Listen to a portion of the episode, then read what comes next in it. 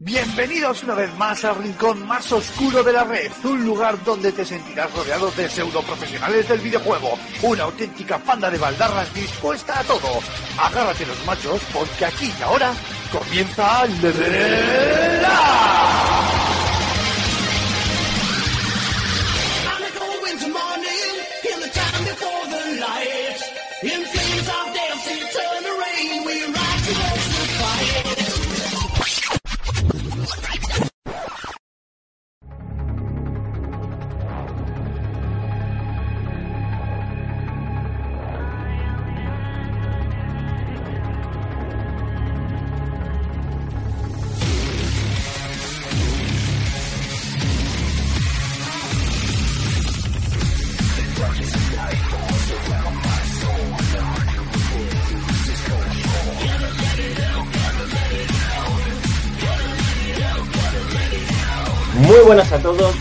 bienvenidos una semana más a Level Up, vuestro programa de videojuegos favorito, vuestro programa de, de sobremesa. Y volvemos una semana después. La verdad es que, chicos, esto es casi de logro desbloqueado, ¿no? Tres semanas consecutivas después de aquel parón de tres semanas es como, como para celebrarlo y echar los cohetes, ¿no? No cantemos victoria, que sabemos si vamos a ser capaces de hacer doblete este mes, o sea, el, perdón, el, los cuatro meses, los cuatro semanas de, de podcast, pero pero bueno, por, por el momento vamos a, a, celebrar lo que tenemos, ¿no? Que es programa número 17 de esta cuarta temporada, ya ha terminado el E3, ahora sí que sí, ya ha cerrado la Feria de Los Ángeles a Calicanto eh, sus puertas, hasta, las, hasta el año que viene no volveremos a, bueno, mientras sí que volveremos a hablar del E3 bastante antes del año que viene, porque todavía en este programa hay cositas que colean del evento y en realidad gran parte o una parte importante del contenido del episodio de esta semana va a ser eh, comentar esas noticias de, del evento de Los Ángeles que a lo mejor eh, quedaron colgando, de las que no, en las que no profundizamos la semana pasada cuando dedicamos ese monográfico de más de tres horas al evento angelino, incluso, bueno, pues esas noticias que han ido saliendo después del de cierre de la feria y que creemos que pueden ser de interés, al menos aunque sea nombrarlas. Después de, de este repaso a todo lo que ha a todo lo que quedaba de sí del D3, hablaremos sobre una de las polémicas que, como siempre, es recurrente, que ha vuelto a saltar a la palestra, que es eh, la consideración de los videojuegos como como una adicción, adicción, ¿no? Es decir, la propia adicción al propio videojuego que está en un anteproyecto, en un borrador de un anteproyecto de la Organización Mundial para la Salud. Eh, reflexionaremos sobre ello y terminaremos hablando de Vampire, eh, el título de la gente de Dontnod, que, oye, ha cosechado críticas más que notables, el aplauso del gran público y que nuestro, a nuestro compañero Raúl, que hablará largo y tendido de él, pues le, está encantando. Le ha encantado tanto que ya lo recordaremos a lo largo del programa, pero bueno, ya lo antes de aquí que podéis pasaros por nuestro canal de YouTube para, para ver un vídeo en el que el bueno de Rulo desgrana pues cuáles son esas fuentes de las que ha bebido, eh, valga este guiño vampírico, este Vampire de, de Dotnod. Eh, también tendremos la firma eh, de José Carlos Castillo, donde eh, nos hablará de Days Gone. Y, como siempre, la sección con los comentarios y audios de los oyentes, que esta semana la verdad es que no tengo ni idea de si tenemos o, o no tenemos audios. Ya sabremos más de dudas más adelante. Y antes de, de, hacer una pequeña pausita, como siempre, toca presentar a, a este equipo de excepción que está conmigo aquí en este episodio número 17 ya le he nombrado en la presentación del programa. Raúl Romero, ¿cómo estamos, caballero? ¿Qué tal? Muy buenas a todos. Pues en una semanita más aquí con todos vosotros. La verdad que eh, se coge con ganas esto, ¿eh? Se coge con ganas. es, es pillar un poco rebufo y ya no hay quien me pare. Bueno, oye, además tienes, tienes mucho que contarnos esta, esta semana, sobre todo con, con Vampire. Tenemos muchas ganas de, de, escucharte. Yo tengo muchas preguntas que hacerte, así que vete preparándote para, para darle la sin hueso. Aquí tengo toda la lista de ajos alrededor del monitor. Y Matt Fernández, ¿cómo estamos, señor? Bueno, pues yo aquí como un héroe todas las semanas, que no falto, Y aunque esté en medio de la temporada de exámenes, que es lo que estoy aquí. Tengo, acabo de tener un examen hoy, tengo un próximo examen el viernes, y, pero bueno, ratito de los videojuegos no me lo quita nadie. Ahí está, es la hora de desconectar, ¿no? Eres un adicto a los videojuegos, entonces. Efectivamente, me voy a autodiagnosticar el desorden del juego yo mismo. Oh, oh, Luego hablaremos largo y tendido sobre, sobre esta polémica que está coleando y está dando mucho que hablar, sobre todo en redes sociales y en prensa especializada. Os saluda Alfonso Gómez, muchísimas gracias por habernos elegido. Hacemos nada, una brevísima pausa de 20 segunditos y arrancamos con el repaso a las noticias de la semana. Hasta ahora.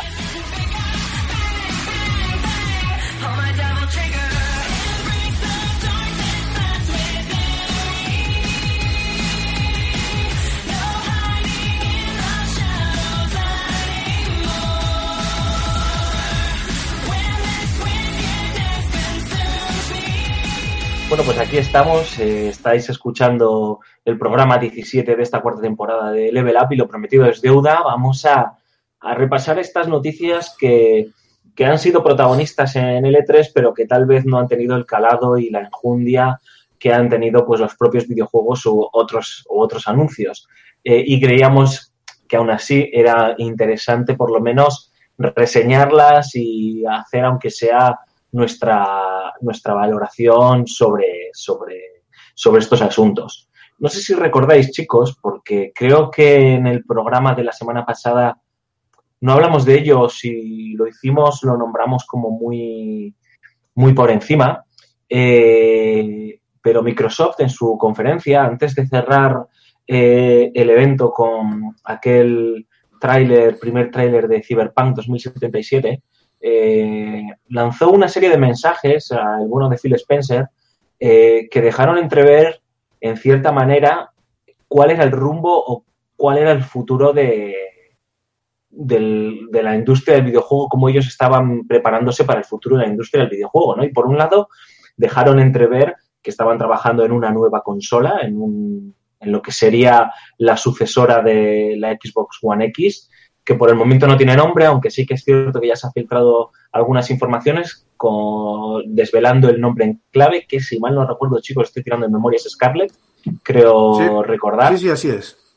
Eh, y además de, de esta información, ¿no? de, de- de dejar claro que ellos siguen apostando por la industria del videojuego y que tienen una sucesora en camino, ya veremos eh, cuándo será, también hablaron sobre un servicio eh, en streaming eh, para, voy a citar literalmente las palabras de Phil Spencer, que las tengo aquí, que decía que dijo literalmente en la conferencia de L3, nuestros ingenieros de la nube están trabajando en una red de streaming de videojuegos para liberar el juego con calidad de consola en cualquier dispositivo.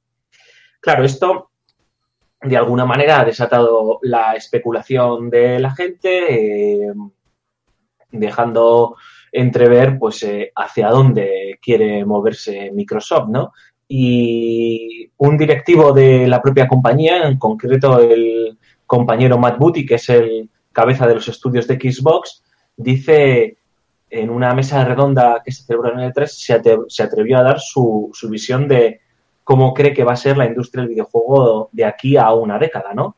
Y el tío deja claro que él sí que cree que de aquí a 10 años, eh, aunque los videojuegos, perdón, los teléfonos van a ser eh, fantásticos y geniales y que eh, vamos a estar conectados continuamente, cree que aún así seguirán habiendo, seguiremos teniendo consolas o una suerte de aparato similar a las consolas que serán, por así decirlo, la plataforma de juego principal en los hogares, ¿no? En, en las casas. Pero que eso no quiere decir que ellos estén apostando por otras tecnologías diferentes como, como el streaming para acercar eh, los videojuegos o los videojuegos de la división de Xbox a todos los dispositivos y entendiendo que eh, los tablets y los teléfonos móviles pues tienen que ser también uno de los núcleos principales o terminarán siendo uno de los núcleos principales de juego, ¿no? Eh, ¿Cómo os quedáis con, con, estas reflexiones, con estas noticias, chicos? ¿Qué, qué, qué, lecturas sacáis de ello? Mark. Bueno, pues, a ver, es Microsoft. Eh, y es eh, los, son los coletazos finales de esta generación. Además ya conocemos a la compañía como es cuando, cuando llega hardware nuevo, ¿no? Que lo pone por las nubes. Así que para de momento es humo. Sí. Es simplemente humo, es eh, política ficción de la, de la compañía, es empezar a hablar, empezar a sembrar el hype para que luego los artículos que salgan cuando se filtren las próximas consolas y demás, pues la gente empiece a hacer, a hacer sus teorías y la prensa empiece a sacar pues sus, sus historias, ¿no? Que calienten la cabeza de los jugadores. Pero para mí de momento es eso. Es eh, una- únicamente humo que sirve para empezar a avivar el, el, hype para preparar, pues bueno, pues un anuncio eh, posterior que decepcionará o sorprenderá. Y poco más. Que no, tampoco puedo sacarle, sacarle, sacarle mucho. El tema de la desaparición de las consolas o el cambio del juego físico por juegos por streaming y demás es, es algo que lleva hablándose desde, desde hace bastante tiempo.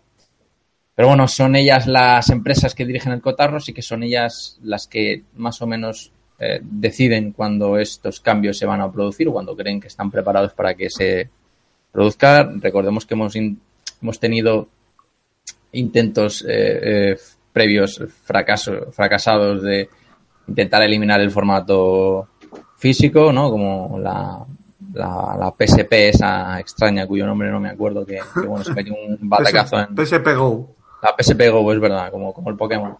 Que se metió un batacazo curioso. Pero bueno, si realmente creen que ya están tecnológicamente preparados, que la gente le tiene menos miedo a, al formato digital o que pueden sorprendernos con cuestiones nuevas, de nueva índole, como esto de juegos por streaming y demás, para que, para que nuevas, nuevas compañías eh, puedan no sé, introducirse en, el, la industria del videojuego, pues a mí me parece bien. Simplemente cambiará el paradigma y punto. A ver, em, efectivamente, o sea, está claro que, bueno, las, las eh, declaraciones de este tipejo a mí me parecen bastante interesantes, puesto que, puesto que, claro, como si se está venga a decir, como bien acabas de decir tú, Mar, que se está eh, intentando quitar el, de una manera o de otra, lo que va el futuro, a lo que estamos abocados es a quitar el, el formato físico, pues que venga este hombre diciendo esta visión que tiene de futuro, pues es, es interesante, es interesante de oír. Eh, está claro que Microsoft anda detrás de otra consola, ya ha salido el nombre en clave, como en su día fue la Xbox y, y la Xbox One, que era, no me acuerdo el nombre en clave de la Xbox One ahora, bueno, esta es Scarlett, bueno, da igual. Se empieza a rumorear también de la PlayStation 5, o sea, no es ninguna novedad, eso es- están ahí los rumores, siempre pasa a final de las generaciones, probablemente muevan 8K y tú te acabas de comprar por mil euros una tele de 4K y ya no te valga para nada. O sea, ese tipo de cosas, ¿no? Que tocan mucho los cojones y que, y que parece que tienes que, seguir el ritmo, pero muchas veces no puedes y, y todo esto. Creo que Microsoft ha plantado un pino bastante importante con el tema de, de Xbox Game Pass. Ha golpeado primero, lo ha hecho bien, porque las cifras le están avalando. Y este es el paso lógico, ¿no? Estos los ingenieros que tiene Microsoft trabajando en la nube es para que probablemente casi a un 90 y pico por ciento pues eh, podamos disfrutar de los videojuegos como si de un Netflix se tratara. Que es a lo que va a lo que va esto, más que, bueno, sí, es a lo que va, es que yo creo que es así. Eh, también está eh, Sony con PlayStation Now haciendo pequeños retoques como opciones para descargar el juego, muy al estilo de, de, Game Pass. Entonces, creo que se están alineando los astros y los planetas para que efectivamente de aquí a 10 años tengamos eh, ese futuro ahora y bastante bien asentado. Sí, yo creo que yo en ese sentido estoy con, con lo que decís vosotros. Eh, se- Microsoft simplemente pues está... mm, eh, es un mensaje, entre comillas, de cara a sus accionistas, ¿no? Por así decirlo, más que eh, de cara al consumidor, que al final el consumidor quiere un, juegos y un sitio donde poder jugarlos. Eh, está claro que la mentalidad está cambiando, tiene que cambiar poco a poco y no van a decir de la noche a la mañana, no, mira, es que a partir de ahora nuestra consola del futuro eh, va a ser todo en streaming y con un servicio de suscripción y vamos a dejar de vender videojuegos, etcétera, etcétera. ¿no? Yo creo que, que, no sé si eso es, el, es el camino que quiere tomar Microsoft, ¿eh? todo se ha dicho de paso. Pero eh, yo sí que creo que, bueno, que está jugando, entre comillas, a no tener los huevos en, en una sola cesta, ¿no? Ah, está claro que su apuesta por el Game Pass eh, es firme y creo que ese mensaje de estamos trabajando con nuestros ingenieros de la nube en, una tecnología que nos permita jugar en streaming en otros dispositivos, pues va muy en la línea de lo que quieren o de lo que están haciendo con Game Pass y probablemente sea la hoja de ruta de hacia dónde quieren llegar. Y no nos engañemos, probablemente de aquí a 10 años los móviles como nosotros los estamos concibiendo hoy día pues van a ser otra cosa completamente diferente y probablemente pues no, no lo sé. Es decir, si ya eh, hay juegos móviles que permiten que, que se ven mm, como, bueno, o sea, fantásticamente bien, pues no quiero pensar cómo puede ser de aquí a 10 años, ¿no? El- la duda que surge siempre es el tema del control, ¿no? Pero, bueno, pues es que los videojuegos avanzan a pasos agigantados y es que es, es muy difícil aseverar nada. Y luego el tema de una consola, pues bueno, pues no doy la información suficiente, por si acaso, para no pillarme los dedos y simplemente, pues, comento lo que es una obviedad, ¿no? Que puede parecer una obviedad para nosotros, pero que yo creo que también que es un mensaje de estos de, eh, oye, que sepáis que nosotros seguimos en esto, ¿eh? o sea, que, que esto no es la, este no es de los últimos o el penúltimo de tres en el que vamos, al que vamos a acudir como Microsoft y como first party, sino que, que estamos a muerte aquí. Entonces, pues bueno, eh, bienvenido sea, pero sin mucha información eh, relevante, pues la verdad es que, como tú bien has dicho, Rulo, pues, pues simplemente es una noticia obvia. Lo de PlayStation 5 que está surgiendo eh, en las últimas semanas y que pues eh, vienen a, a remarcar el hecho de que pues, nos estamos acercando a ese, a ese fin de, de ciclo. ¿no? Que, que ojalá no esté muy cerca porque me da mucha rabia, pero que es inevitable. ¿no? Y que- Dos añitos le doy yo. Sí, yo creo que para 2020, me imagino que finales de 2020 o así campaña navideña, eh, tendremos las nuevas máquinas. No me sorprendería mucho que fuese que nos sorprendiesen con algo el año que viene. No tendría mucho sentido, pero bueno, eh, también esta es la generación en la que eh, la industria del videojuego ha querido probar con esto de las consolas intergeneracionales, ¿no? Entonces ya, y nos han cobrado dos veces por una, por una eh, con misma consola, ¿no? Un poquito, un poquito mejor. Bueno, vamos a ser justos y vamos a decir que la consola de, de, de Microsoft es un, es un pelín, es un pelín mejor o tiene más sentido que la propia PlayStation 4 Pro. No sé si queréis añadir algo más, chicos.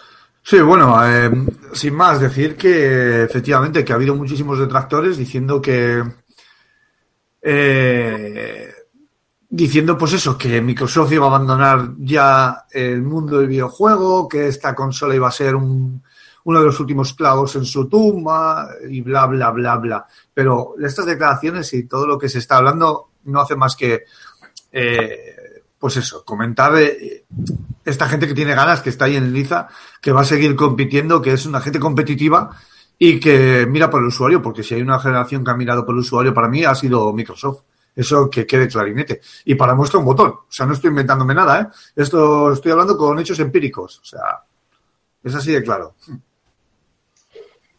Bueno, pues si queréis pasamos a la siguiente noticia. Eh, y bueno, es algo, es, es una noticia que ya comentamos en su, en su día, la semana pasada concretamente, al respecto de Fortnite y, y su llegada a Switch, que tenía que ver con, con la polémica que se ha desatado sobre el juego cruzado, que, bueno, pues que mm, PlayStation ha dicho que la cuenta que, que has creado en, eh, eh, pues para jugar Fortnite en su consola, pues no la puedes utilizar en, en Switch, algo que bueno, pues que no tiene mucho sentido viendo lo que se está haciendo pues con la cuenta para jugar en Xbox eh, One o para jugar en PC, ¿no? Y a colación de todo este asunto, resulta que han preguntado a Electronic Arts a lo largo de la celebración del E3 sobre si vería con buenos ojos incorporar el juego cruzado en sus diferentes iteraciones deportivas y ellos decían que FIFA 19, o sea, que FIFA 19, por ejemplo, lo ven como, bueno, pues con muy buenos ojos y de hecho, pues que eh, para ellos entienden que desde el punto de vista del consumidor haría que fuese algo realmente irresistible porque se crearía una comunidad muchísimo más grande, pero eh, han dejado cuenta, han dejado claro que a pesar de que es algo que ellos han valorado y comentado internamente, pues se han encontrado con, con un problema y es que hay alguna de las first party que no está muy a favor de esta inclusión. No cita el nombre, pero vamos, yo creo que, que viendo la polémica de lo que ha pasado esta semana con Fortnite y Switch, entendemos, porque además para eso eh, Sony siempre ha sido muy clara, que no lo tienen, que no lo tienen claro y que es la propia PlayStation la que no quiere, la que no quiere este juego cruzado. Claro. Yo, a ver, es que los entiendo. Es normal que no quiera, que Sony no quiera participar en el tema del, del crossplay, porque a fin de cuentas es una cuestión que va relacionada con el tema de, de, de los exclusivos y con qué consola comprar. Si eres la compañía cuya consola copa ahora mismo el mercado con muchísima diferencia, te interesa ante todo mantener ese monopolio el hecho de que, bueno, tú tengas ahora mismo el control de todo, de la mayoría de exclusivos y tengas evidentemente contratos con eh, parties, con o exclusivas temporales, simplemente, pues como al ser tu, tu consola la más vendida, ese juego de third party donde se va a vender más es en precisamente tu, tu consola, eh, es normal que quieran eh, ser proteccionistas en ese aspecto y cerrarse frente frente al, al crossplay, es decir, que en su consola siga habiendo, entre comillas, exclusividad a uno de los juegos eh, multiplataformas. Jo, pero yo no entiendo, por ejemplo, perdona, una, Sí. una puntualización rápida. Yo, yo no entiendo el ir, ese ir entre, eh, contracorriente. Quiero decir, también es un poco ver eh, cómo está evolucionando el mercado. Son ganas de, de no querer estar, no sé, dar una imagen eh, demasiado conservadora. Que, que lo haga Nintendo lo, lo puedo llegar a entender, pero que lo haga Sony no. Que a ver, no sé, está ahí ni mucho ni poco, pero que tampoco creo que sea una empresa tan tan conservadora. Bueno, menos el mando, que llevan con ese mando desde, desde la ver, la, empresa, la empresa es japonesa. Aunque de japonesa ya tenga poco en cuanto a cultura empresarial, pero no, me refiero que, que son cuestiones económicas. O sea, vete tú a saber si Microsoft no haría exactamente lo mismo en la misma, en la misma posición. Yo lo que creo que sí que es necesario para que esto se produzca es que ha- haya una mayor competencia por parte de, bueno, de las otras, de las otras, de las otras consolas, o sea, de, o sea, de, de- de Microsoft, básicamente, porque Switch, pues bueno, eh, van como a, A a su bola. a su bola, sí. Pero si realmente la diferencia entre ventas no fuese tan abismal, porque sí es significativa, si no, no harían estas cosas. Sí, ¿cómo Yo es- creo que ¿Cuál es la diferencia? ¿Son 70 millones frente a 40, 39, 38? lo sabes, lo sabes tú mejor que yo. Por, por ahí anda, que sí que es diferencia, ¿eh? Sí. Sí, pues por eso, precisamente por, por, por eso. eh, la calidad de los de tus exclusivos frente a los de las a- frente a la de la competencia se notan, se notan mucho. Entonces, es normal que, que estén ahí. Eh, más que ser, bueno, conservadores, que también lo que hacen es eh, ir a contracorriente, lo que hacen es eh, jugar en el terreno que, que- que más les favorezca. Y si dicen que no a los a los crossplay y tienen a yo sé, a la mitad de las first party compradas, por, por, por ser un poco, por decir algo un poco un poco bestia, pero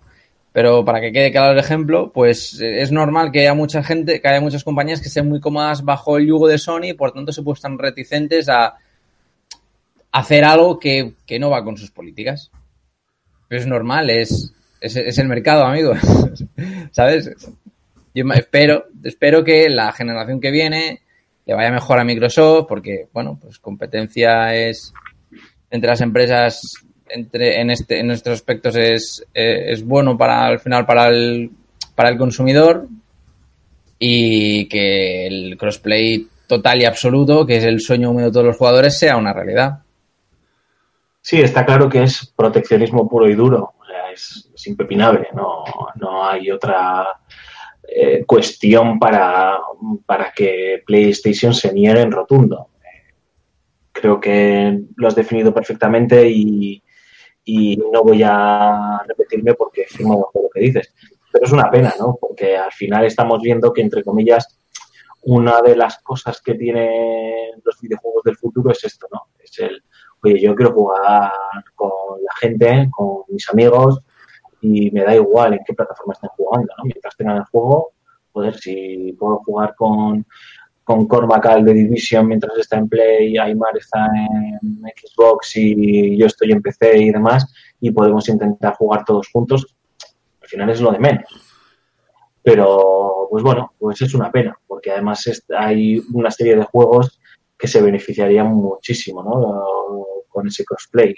Evidentemente los juegos deportivos eh, son, son firmes candidatos a beneficiarse, beneficiarse de esta, de. Pero bueno, pues oye, es, es una es una pena, la verdad.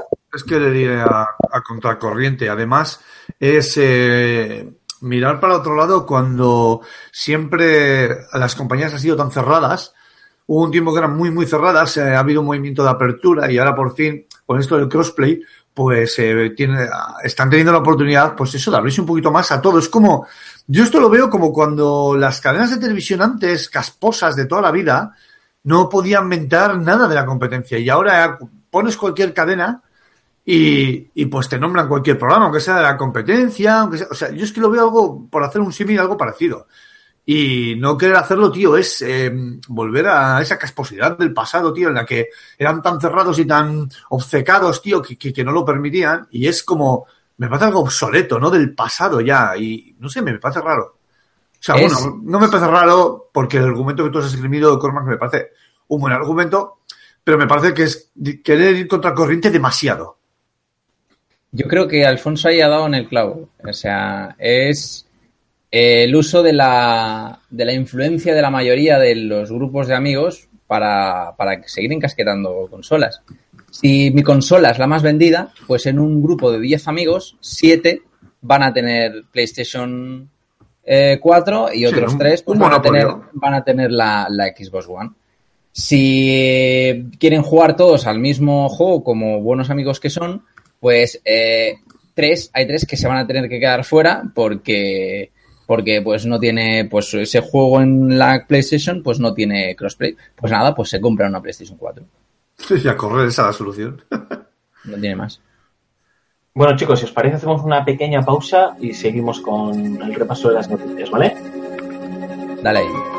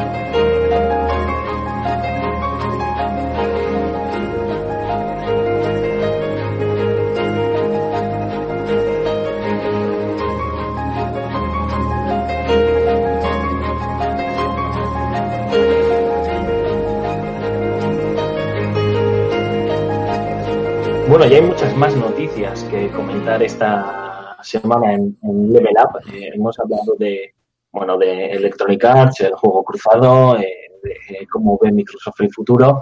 Y hablando de futuro, el señor Hideo Kojima eh, ha tenido una charla bastante, bueno, larga con su amigo el periodista Geoff Knightley, que, o Kaisley, o no sé cómo coño se pronuncia, que es eh, uno de los máximos responsables de los Game Awards, y han hablado sobre Death Stranding, como no podía ser de otra manera, y sobre el propio Ideo, ¿no?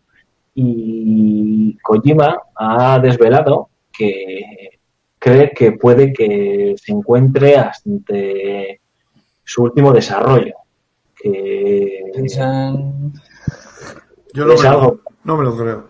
es algo que ya hemos escuchado muchas veces. No en el sentido de que sea su último videojuego, pero bueno, ¿cuántas veces hemos oído que si el Metal Gear 3 era el último Metal Gear, luego el 4, luego vino el 5 y demás?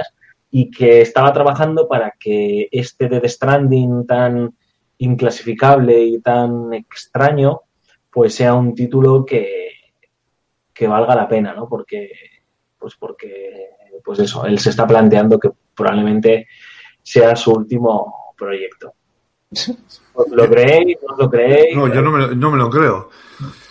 Simplemente o... No, Yo me, creo, yo me creo que es su, su única estrategia de marketing.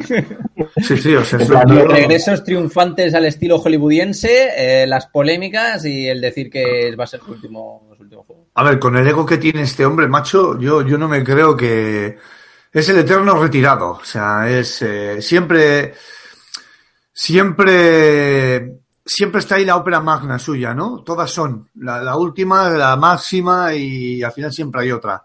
Mm, Yo de momento ese, esas palabras creo que mm, no, o sea, son eso, efectivamente, una campaña de marketing. El tío es un community manager de la hostia porque hace campaña por redes sociales encima.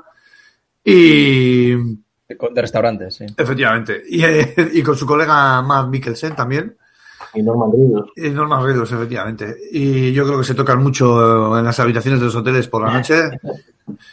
y, y al final tiene un tío detrás diciéndole, sí, tío, tú coge y dile que, que sí, que sí, que va, vete diciendo por ahí que es tu último trabajo, tal, que no sé qué, que al final te va a salir bien la cosa. Mis cojones. Y luego al final, pues acaba volviendo siempre como el turrón en Navidad. Hombre, no olvidemos un detalle. A ver, eh, no olvidemos dos detalles. Uno, eh, Hideo Kojima es un fantasma eh, por eso también le queremos. O sea, cada vez que Sí, a... Pero también es tan necesario en la industria. Hacen falta personajes de esto, porque Sí, le den vidilla al, al juego. Me gusta porque mm, en- es algo, eh, lo que has dicho, el tema de los personajes. Llevo reflexionando una temporada en- sobre ello, ¿no? Y se ve que viene una hornada de nuevos creativos, de nuevos desarrolladores de videojuegos, como puede ser eh, Cory Balro, Bar, no, Barlog, que lo del, tiene un apellido que parece Barlog. El Señor de los Anillos. Cory Ha hecho Barlog, mucho daño. eh, este, ¿cómo se llama? Neil Druckmann, incluso Rihanna Pratchett, eh, como escritora, ¿eh? Sí, sí, sí. Y hay gente que viene, que viene detrás, que viene con otra forma de entender cómo tienen que ser eh, la comunicación y incluso cómo se escriben y se hacen videojuegos hoy día. Pero, hostias, es que Hideo Kojima es eh, como nuestro Woody Allen, por así decirlo, ¿no? Bueno, a ver, no sé si es un violador y cosas de esas. Esperemos que no, por favor. pero, eh, eh, pero, pero para que entendamos un poco la, la figura del propio personaje. Y estoy contigo, necesitamos más de esta gente.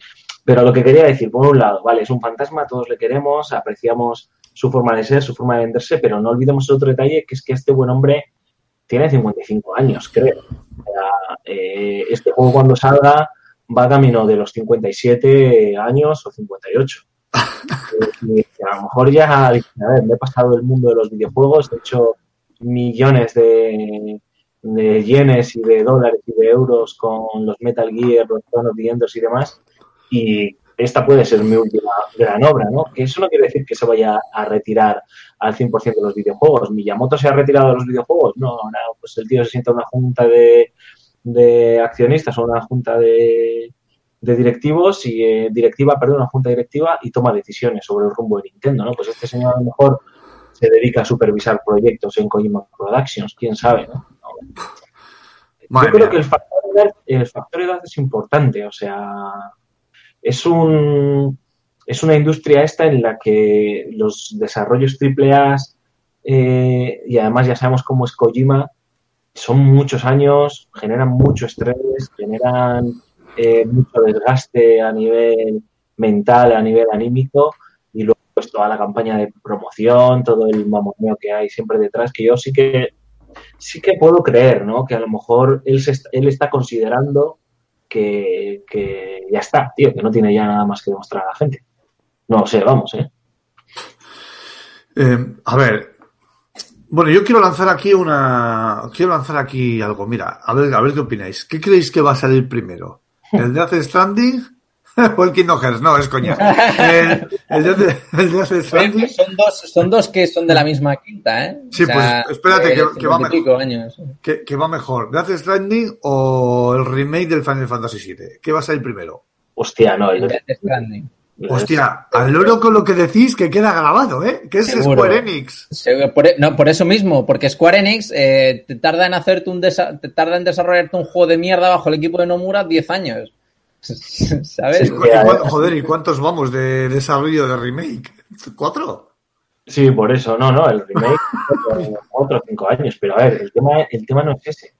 El tema es que no se ha visto nada del remake en realidad. Porque Nada de- jugable, eso es. de Death Stranding había, hasta la fecha habíamos visto pues unas cinemáticas muy Kojima, que ya lo dije el otro día en el, en el podcast, también me daban igual, tan- tanto igual que solo vi el, el anuncio y el resto de, de cinemáticas me la han sudado completamente porque como no entendía nada del juego, pues no, no despertaba interés. Pero ahora que hemos visto este simulador de globo, eh, eh, De Libero. de globo o de libero, El simulador de globo en, en Galicia cuando lo del chapapote. Con los hijos. Pues eh, sí que sí, sí que lo veo muy hecho el juego, eh, la verdad. que ojalá lo veamos el año que viene. Yo creo que no. Yo creo que a este juego todavía le queda todo 2019 de desarrollo, pero, pero va a salir antes que el otro. O sea, el otro yo creo que no se han puesto a hacer nada. O sea, han, cacharrado con el motor gráfico, han visto, ¡uh, qué bonito nos queda el Final Fantasy con este motor gráfico! Pero no tienen nada montado.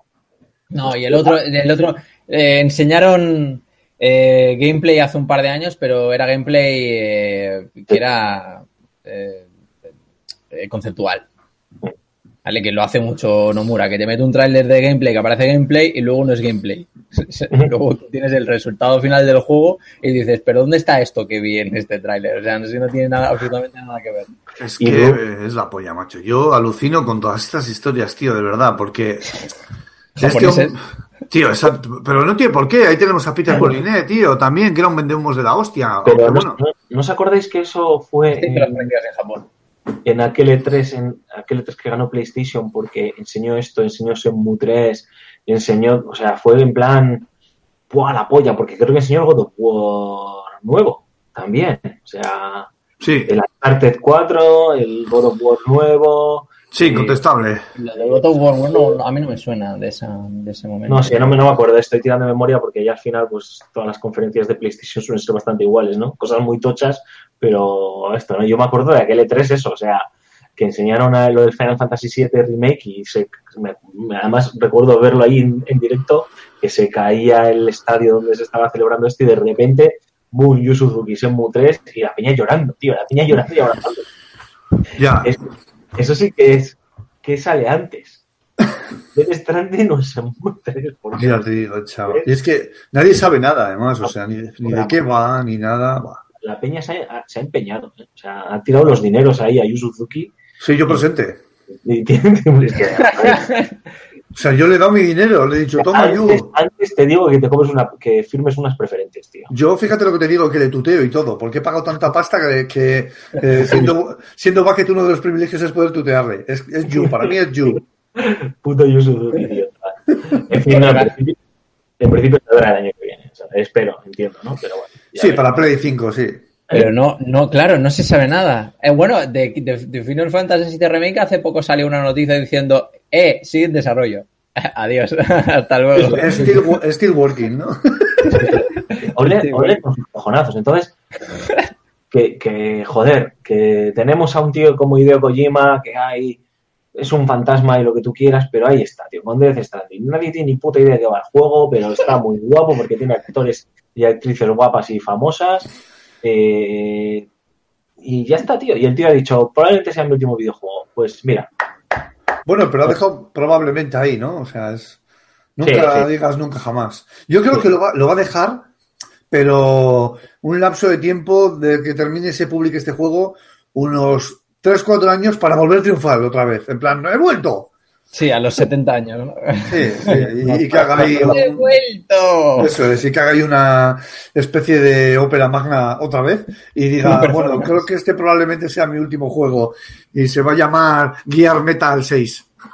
Yo creo que, o sea, a lo mejor es su último juego como eh, triple A como tal. O sea, que decir, mira, es que ahora mismo estoy bastante hartito de meterme en un blockbuster ahí con un presupuesto de la hostia, pero fijo que algo hace después. O sea, una novela gráfica, un juego para móviles, algo. O algo se, nuevo. pasa, o se pasa a dirigir cine directamente. O sea, eso es que va a dejar las películas para hacer videojuegos, dices. sí, básicamente. A ver, Básicamente. molaría, molaría que se hiciese un Zone of pero eh, Zone of también. Oh. No, o Call of sea, Enders, hubo un HD remaster. está pendiente y está pendiente de que salga ahora la reedición en HD de la reedición en HD.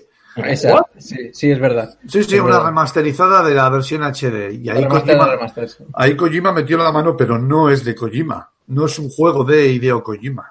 Sí, pero me refiero, eh, es de Konami, es propiedad Sí, de Konami. sí, Eh, sí, sí, sí, sí, sí, sí, sí, sí, sí, sí. que no lo vamos a ver en la puta. Bueno, a ver, sí, lo podremos ver prostituyendo. Hay- Hay una demo, hay una demo ya por ahí, y aparte de que el juego está pensado también para utilizarlo con las PlayStation VR y meterte dentro de Yehuti, que es como se llama el roboto que manejamos, como ¿Cómo te gustan esas cosas? eh? mira, me- me- se me pone hasta, vamos, hasta Andrómeda se me pone. Creo que eres el único que se, que se compró el juego ese de, de VR de disparar con, con robots. Sí, de los Te, mechas. te lo juro por Dios, tío, y es la peor ponzoña que he visto en mi vida. O sea, te juro por Dios que, mira, tenía que haber llamado al señor Sony y decirle, Shara, no, devuélveme mi pasta. Puto rulo. Por cierto, oye, ya que, ya que lo hemos dicho, eh, muy soso eh, la realidad virtual este año en el E3, ¿eh? Buah, Este nada, y el nada. anterior. Y, Bueno, a ver, y el anterior. No, nos estamos quedando, a ver qué hace From Software, pero nos estamos quedando eh, sin ideas, tío. Nadie se atreve, es que yo creo que nadie se atreve a hacer un triple A. es muy complicado. Bruno, como tenga que venir Front Software a salvar la realidad virtual, Pues, matarlo. es para matarlos. Si hay un, si hay un estudio que se, atre- que se atreve, yo creo que ese es From Software. Porque es cierto que The Persistence es un juegazo. No llega a ser triple A, pero, pero le queda un poquito.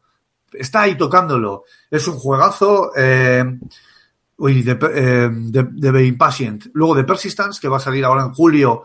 paciente es un truñaco, ¿no? Tiene, que va, tiene una pinta espe- espectacular, con una jugabilidad muy buena. Eh, y luego tienes pues experiencias y demás, que bueno, que la que más, la que menos, pues para lo que pagas por ella, lo he comido por lo servido, pero joder, se echa de menos. Y no te hablo del Skyrim, que me lo estoy jugando, yo jugándomelo a VR ni sé Pero el ¿qué tiempo. juego es Skyrim en VR? Yo, tío, yo. Juega Skyrim a 2018. Yo, tío, yo sigo jugando. ¿Y por qué no tengo el Switch? Si no, ¿Cuántas también. horas tienes en Skyrim? Bueno, 500. igual llevo más de siete días, más que Gambo en el, en el de No, Division. Skyrim, tío, solo para meterle el mod que sustituye las estatuas por Lenin, tío. sí, pero- Sí, claro, y las flechipollas, claro. Bueno, chicos, pues pasamos página, eh, dejamos al señor Hideo Kojima tranquilamente y vamos a afrontar ya las dos últimas, eh, bueno, en realidad la última, ¿no? Porque la otra, la de la demo del E3 de Cyberpunk, es un poco como, eh, vale, sí, era una versión real en un pepino de 2.500 euros. Hala, venga, hasta luego. Eh, La noticia es, sí, eres pobre, te jodes. Beyond Good and Evil 2, eh, según ha desvelado Michel Ancel, tiene previsto estrenar una beta eh, pública a finales del año 2019. Vale, esto Una beta pública a Y final lo del han año que viene. Y lo han anunciado por Instagram. O sea, por vete, un vete, por, vete por ahí, señor. Periodismo.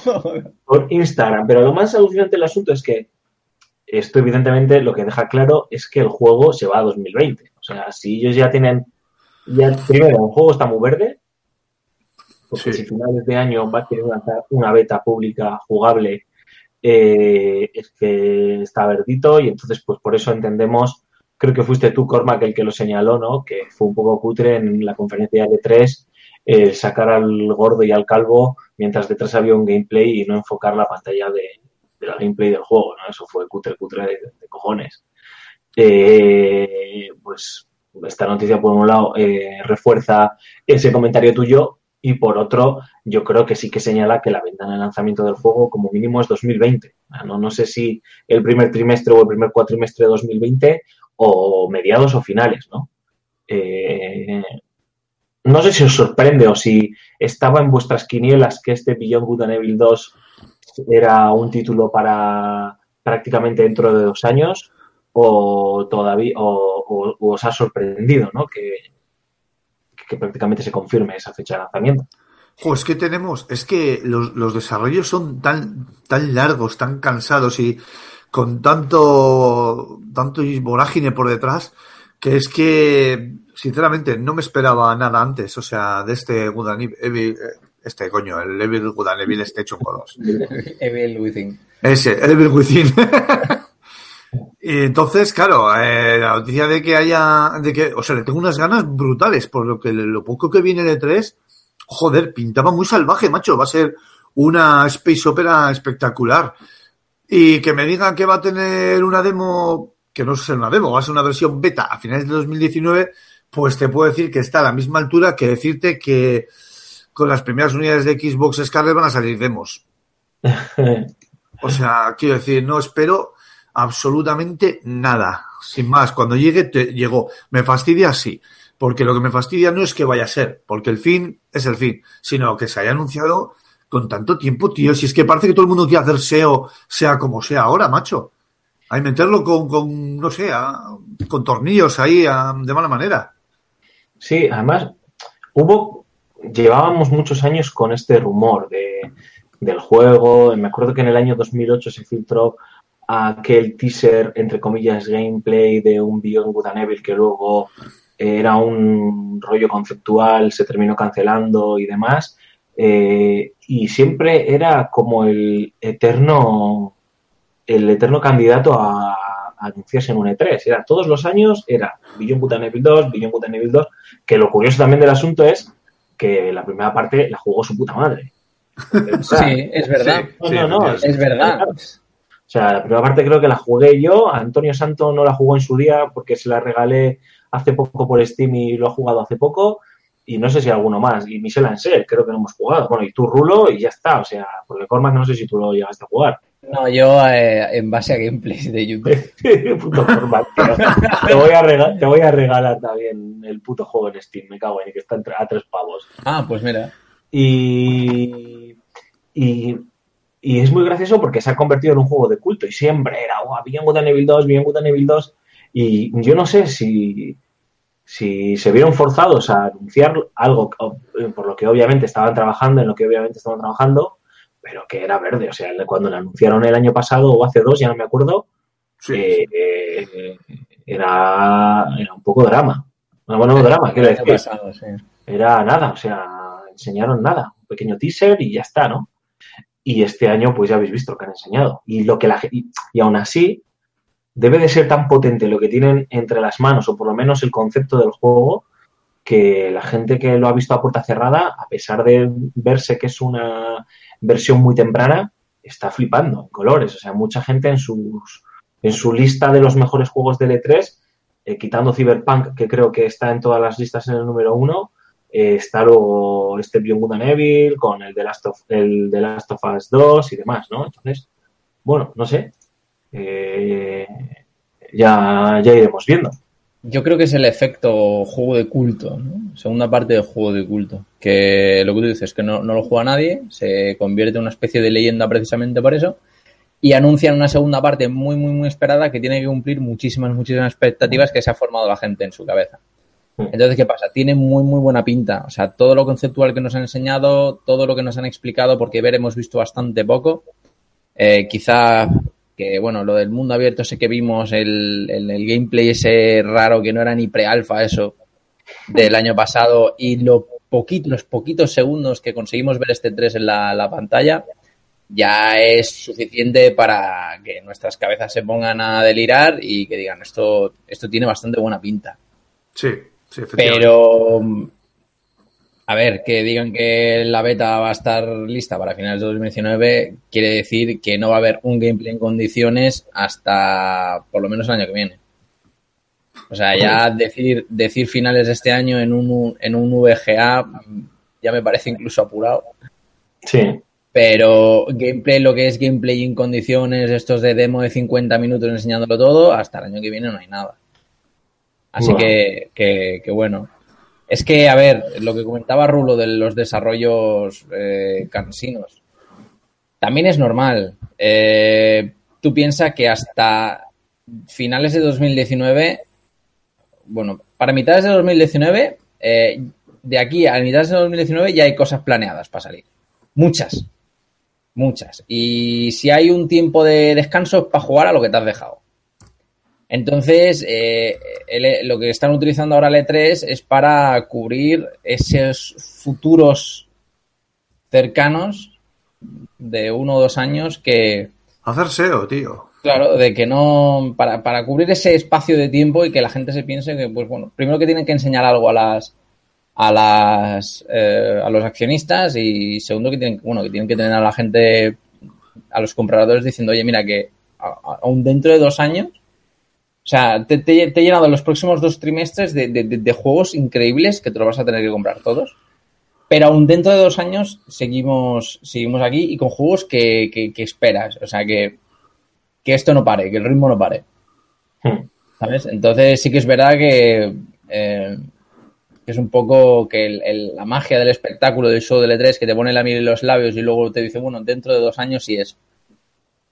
Es un poco, mm, ¿no? Coñazo, te crea un poquito quizá de desesperanza, pero joder, es que yo, eh, a mí me dicen que este juego sale a finales de este año y a mí me da algo. Sí, claro, ¿sabes? claro. ¿Sabes? En plan de, no, por favor. Que si Dices, No noviembre y enero, joder. Madre mía. Mm, Sí, sí, Bueno. desde luego. Toca esperar, tocará esperar. Eh, si os parece, chicos, hacemos una pequeña pausa y vamos a hablar sobre una de las noticias que más polvareda ha, ha desatado estos días, a la vuelta, eso sí, de este descansito. Nos vemos ahora, en 20 segunditos.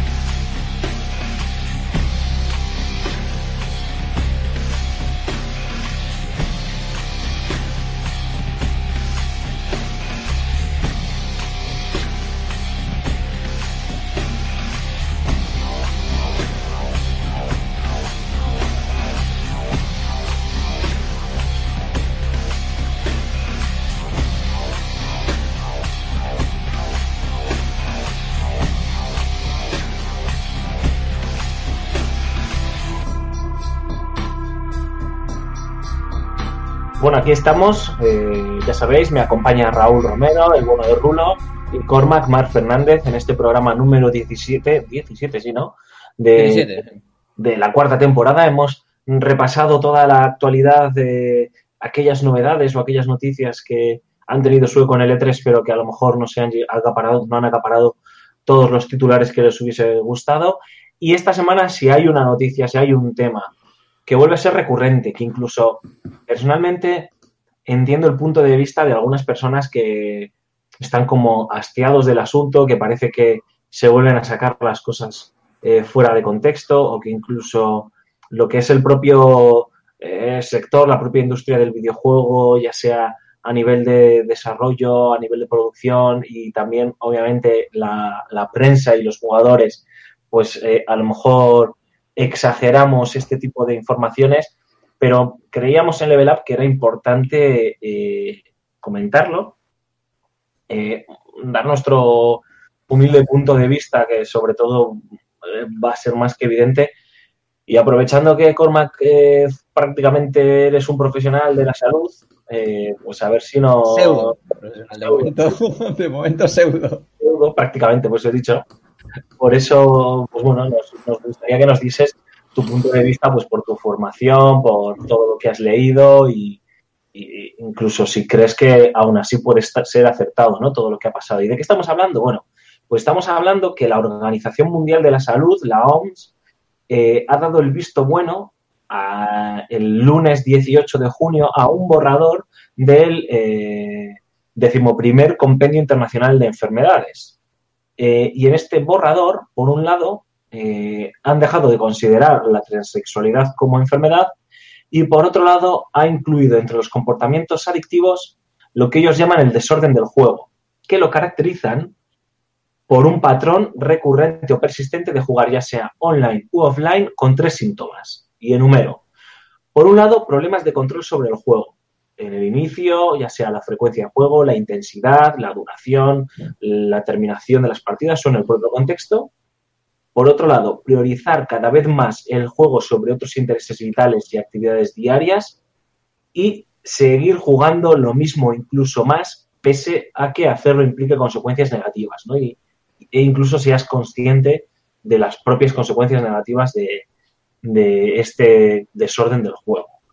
Eh, según la Organización Mundial de la Salud, este modelo de comportamiento eh, comportamental es de la gravedad suficiente como para causar un deterioro significativo, leo, estoy leyendo eh, literalmente, un deterioro significativo de la función personal, familiar, social, educacional, ocupacional y de otras importantes áreas. Sí que dicen que para que esto sea un cuadro patológico debe producirse de forma continuada o en episodios recurrentes eh, durante al menos 12 meses para que pueda diagnosticarse o eh, en menos tiempo si los síntomas son extremadamente graves. No es la primera vez que se habla de la adicción de los videojuegos, pero diferentes asociaciones como puede ser la ESA, que es la eh, Entertainment Sof- Software Association, que es el principal organismo de la industria de videojuegos de Estados Unidos, han querido de todas maneras dar su opinión sobre, sobre este borrador, ¿no? Según dice la ESA en un comunicado que han hecho público en las últimas horas, voy a volver a citar textualmente, es muy importante recordar que este anteproyecto que ya está en las redes no es definitivo y que está obviamente en discusión y en revisión. Y añade, los expertos de todo el mundo instan a tener precaución con respecto al llamado trastorno del juego que ha propuesto la OMS, ya que puede conducir a un diagnóstico erróneo de condiciones reales de la salud mental de los usuarios. Y remarcan, no existen pruebas objetivas para calificar y diagnosticar esta afección y la investigación que lo respalda es altamente controvertida y poco concluyente. Y terminan exponiendo en un mensaje, eh, con una destacada oposición de la comunidad científica y médica, la OMS debería tener en cuenta las numerosas evidencias que se presentan antes de incluir finalmente el trastorno del videojuego en el citado documento que eh, se debería aprobar en el año 2019. Eh, AEVI, la Asociación Española de Videojuegos, ya mostró en su momento el rechazo eh, de la inclusión del videojuego en la estrategia nacional del Gobierno de España contra las adicciones. Bueno, pues esta noticia, eh, que viene obviamente precedida por otras noticias en las últimas semanas y meses, algunas nacidas en Estados Unidos con respecto a ciertas polémicas que quieren vincular eh, violencia y videojuegos para justificar pues los asaltos con asesinatos y con muertos en, en colegios y bueno pues en supermercados y, en todos estos sitios en los que han ocurrido y por otro lado eh, algunas noticias que vienen a desvelar que Fortnite es un fenómeno en todos los sentidos y que sí que es cierto que en algunas personas, sobre todo en los adolescentes, eh, está presentando, hace que presenten eh, algunos síntomas pues que mm, mm, sacados fuera de contexto pueden ser preocupantes, ¿no? Eh, como una noticia que si no habéis leído, pues ya os lo cuento yo muy brevemente, de una niña de nueve, de nueve años o diez años que jugaba Fortnite a, a horas intempestivas en Reino Unido, sin, cuando, aprovechando que sus padres se iban a la cama, y pues había bajado el rendimiento económico y su obsesión era tal que en las partidas que jugaba a la una y a las dos de la mañana pues se llegaba a orinar encima para no dejar de jugar. En fin, chicos, me callo. Eh, Ah, Aquí hay mucho que decir, ¿eh? aquí Habla, Rolo. hay mucho que decir. sí. Vale, mira, va. Bueno, creo que lo que dice la OMS no vale, o sea, en, este, en esto... Efecti- efectivamente, no, voy, voy a utilizar otro tipo de palabras. Creo que solo vale para limpiarse el culo, lo que ha escrito la OMS. Porque aquí en España, eh, lo, que, lo que se usa es el Manual Diagnóstico Específico de los Trastornos Mentales DSM 5, editado por la Asociación Psiquiátrica Americana, que no dice absolutamente nada de lo que dice la OMS.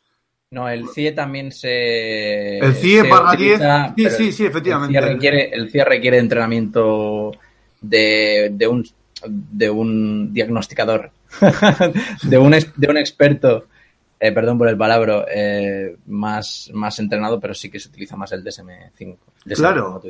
Claro, y es que, joder, eh, estamos, en, estamos en lo de siempre, macho. Bueno, es un borrador, todo puede cambiar, eh, pero es que no entiendo. Además, que va y viene, ¿no? O sea, este tipo de noticias cada X tiempo, como si fuese un puto grano en el culo, salen. Salen y, claro, nos salpican, pues a nosotros, en vez de indagar un poco, rascar en la superficie de, de la persona que tiene esa adicción, pues que es a lo fácil, ¿no? A lo fácil. No sé, si estu yo siempre digo lo mismo además, ¿eh?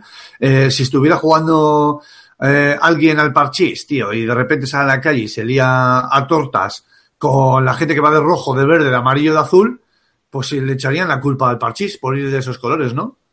Es que yo veo que es exactamente lo mismo. Cormac, no sé, no sé si añadir algo o hacer alguna reflexión al respecto de esta noticia. A ver, em, eh, voy a intentar ser más o menos objetivo, porque a mí eh, la, la OMS últimamente, por, bueno, por esta noticia y por otras que no vienen al caso, eh, me, da bastante pereza. Eh, voy, a, voy a exponer, eh, porque esto es el cuento de siempre, ¿no? Pero voy a exponer dos, dos casos con, relacionados con el tema de, los videojuegos en el mal, eh, que tienen mucho relación con, con los medios de comunicación. Eh, hace poco, este mismo, que sucedieron este mismo año, precisamente. Eh, no hace mucho vi un artículo eh, bastante prometedor y muy amarillista de un medio muy conocido y muy, entre comillas, prestigioso de aquí de este país, en el que el titular decía exactamente los videojuegos reducen la sustancia gris del cerebro. ¿Mm? ¿Vale? Eh, para que no lo sepa, la, bueno, la sustancia gris del cerebro son simplemente zonas eh, cerebrales en las que, bueno, pues hay eh, cuerpos neuronales y sus dendritas eh, y demás, concretamente sin mielina. Em, vale, yo entré en el súper eh, intrigado, entré en el artículo de, en, el, en el del medio, lo leí entero y básicamente decía que el uso de ciertos videojuegos en exceso provocaba una reducción de la mm, sustancia gris. Si con poca, con, digamos, con poca sustancia gris en el cerebro, pues eres más vulnerable a enfermedades mentales, del rollo esquizofrenia y demás. Dice, vale. Pero como yo soy ya perro viejo en este tipo de, de cuestiones, eh, me fui al estudio original. Eh, estos estudios suelen estar en revistas y demás y suelen ser eh, privadas y suelen ser de, de, pago. Entonces yo utilicé uno de los ordenadores de la... Como no lo puedo ver en, en, en mi ordenador personal, a no ser que pague, me cuelo en el ordenador, en los ordenadores de la facultad que tienen licencias gratuitas para, para, descargarte este tipo de cosas para los estudiantes, menos mal, eh, me lo bajé y me lo leí. Pero bueno, igualmente, leyéndote más o menos las, las conclusiones, las la discusión del estudio, pues no hace falta que leas el estudio entero, sino simplemente ahí tienes lo, lo importante. Y, sorpresa, no tiene absolutamente nada que ver con el, con el, con el titular. Básicamente lo que te decía es que eh, el estudio trataba acerca de que, eh, según qué eh, tipo de estrategias mentales utilices para cuestiones de la vida diaria, puede, tu cerebro puede sufrir un aumento o una disminución no tan significativa de esa materia gris. Y para ello utilizaron los videojuegos como herramientas para medir es- esas estrategias. Eh, Vaya, si utilizas, los videojuegos. si utilizas estrategias eh, es, mm, de carácter espacial para, por ejemplo, orientarte eh, cuando vas a ir a casa de tu colega, por ejemplo, una persona que tiene una orientación muy buena y tiene que, tiene que llegar a un sitio donde no ha ido antes, ¿no? Pues utiliza técnicas eh, espaciales o por el contra, entonces eh, ese, esa- ese- el uso de esas estrategias continuado tiene un, efectos positivos en el cerebro. Si por el contrato, eh, si por el contrario no tienes una buena orientación y tienes que tirar de, de memoria muscular para llegar a esos sitios, es decir, que tienes el, el- tienes una ruta muy marcada y la sigues de manera inconsciente, pues puedes, puede verse eh, una reducción de la, de la sustancia gris.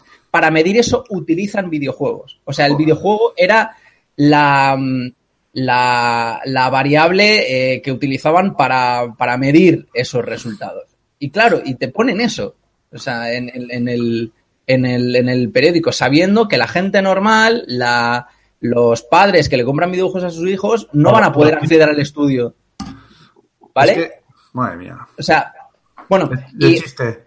otro, otro caso eh, similar, que bueno, este es, es mucho menos técnico, pero para que veáis la gracia del asunto, que esto lo vais a, lo va a entender mejor los, lo, lo, eh, bueno, se va a entender eh, mucho más fácil. Eh, en un programa, en, un- en una cadena de, de televisión, también bastante conocida, vi una vez un reportaje en la que pues hablaban de, de la edición de los videojuegos, de, de, de que eran el demonio, de que mi hijo se tira 20 horas al día jugando al LOL y tal. Y en una de las imágenes se veía a un niño jugando con un mando de una consola al LOL. ¿Vale? Al LOL. Para quien no lo sepa, League of Legends no se puede no se juega en consola, solo se juega en PC. Y no está adaptado para jugar con, con mando. Eh, ¿Qué quiero decir con esto? Que los medios de comunicación tienen un que hacen presión y, y forman la dan forma a la opinión eh, popular eh, tienen unos intereses detrás que está clarísimo para que no pues para desmitificar a los videojuegos aquí al menos por ejemplo aquí en este eh, en este en este país. En psicología hay una cosa que se llama el, el error fundamental de atribución que es cuando, eh, por ejemplo, una persona comete un delito, eh, te centras demasiado en las variables personales eh, de, la persona propiamente dicho, pero ignoras las variables situacionales, contextuales y del ambiente. Entonces, mi hija se tira 20 horas al día jugando el Fortnite. ¿Por qué? ¿Realmente hay un trastorno? ¿Hay, eh, ¿Existen las suficientes evidencias eh, científicas para, para, para mm, hacer el diagnóstico de ese constructo al que han llamado eh, desorden del juego? Porque si tú te metes a buscar estudios de, con el tema de videojuegos, te encuentras cosas como lo de eh, la sustancia gris, como que se utilizan los videojuegos para reforzar ciertas capacidades en personas mayores, como eh, capacidades viroespaciales, mejoras en terapias de, de enfermedades men- mentales, rollo esquizofrenia, eh, aplicaciones para el aprendizaje de los jóvenes, las aplicaciones que los, la gente de los organizadores del Fan and Serious conocen eh, sobre el tema eh, Serious Games que se utilizan eh, a nivel eh, clínico y a nivel laboral. De eso encuentras mucho, pero de lo contrario no encuentras nada. Si lo hay, o sea, si realmente lo hay, pues es necesario que, que haya un control, que se hagan los estudios necesarios para realmente que se incluyan como eh, cuestión a- importante para, para hacer diagnósticos, para, para formular unos, unos tratamientos y demás. pero no hay evidencia. Es que si la hubiese, joder, dices, pues, pues ya, ya tardan. Me preocupa quizá mucho más el tema de, la- de las adicciones con las loot boxes. Eso sí que es verdad que eso se fomenta muchísimo y puede ser peligroso, pero de eso no se, han, no se ha hablado nada. Entonces, eh, ¿qué pasa? Que sí, es un borrador del CIE 10, pero hasta... Y, vamos, la, ciencia, a ver, la, ciencia, como absolutamente todo, eh, funciona bajo un mismo, bajo un, bajo un sistema, un sistema económico, un sistema económico que tiene, tiene unos intereses, ¿sabes? Y no es, no es perfecta. A veces la ciencia se vende al, al, al mercado. Con esto no quiere decir que la OMS ahora mismo esté, es- esté siendo eh, incorrecta, eh, catalogando los juegos bueno, como posible objeto único de, de, de, de- adicción, pero no sé, a lo mejor este, este trastorno concreto es, pasa como los trastornos del, del, del, sueño, que hay mucha comorbilidad con otro tipo de trastornos, o sea, que no aparecen solos, que aparecen por otro tipo de, de, de razones. Pero hasta que no veamos, lo, al menos yo, yo no he visto eh, estudios que fundamenten eh, la, posición del, de la OMS, pues, pues no, sé qué deciros. Eh, una cosita, a ver, es que eh, el, a ver, el CIE 10 y el CIE 11, el futuro CIE 11, te hablan de, de las enfermedades mentales como eso, como enfermedades, pero psiquiatras y psicólogos eh, no tratan como una enfermedad tales cosas, salvo algo puntu- cosas puntuales como la esquizofrenia, por ejemplo. Entonces, es cierto que en el marco teórico, la inclusión de la adicción a los videojuegos en la clasificación internacional de enfermedades es una realidad. Pero yo creo que no se traduce en la práctica, porque la gran mayoría de psicólogos y psiquiatras, que es lo que acabo de decir, no, se basan en ese manual de diagnóstico de la OMS, sino en el específico de trastornos mentales de SM5, que está editado por la Sección Americana de Psiquiatría, en la cual dicha patología queda relegada a una subcategoría de la adicción, de las adicciones tradicionales.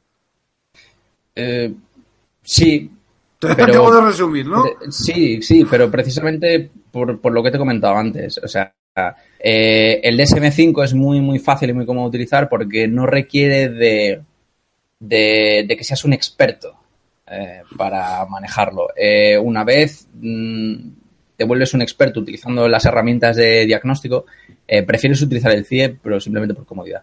Jo, pues no. Sí, yo hoy en día, ahora mismo, eh, ¿Cómo hacer un diagnóstico de Como estudiante de. eh, hacer un diagnóstico de, de desorden del juego, pues, joder, es que normalmente hay eh, hay otro tipo de, de razones por las cuales. Es que pasó, claro, puede ser derivado de, o vete tú a saber. Eh, ahí está el tema de la homosexualidad, que lo trataban como si fuese una enfermedad, eh, cuando en verdad no lo es. Eh, sí, es, hay, es exactamente lo mismo. hay que tener en cuenta que tanto el contexto, el marco histórico y el marco político eh, y el marco económico de, de las épocas son determinan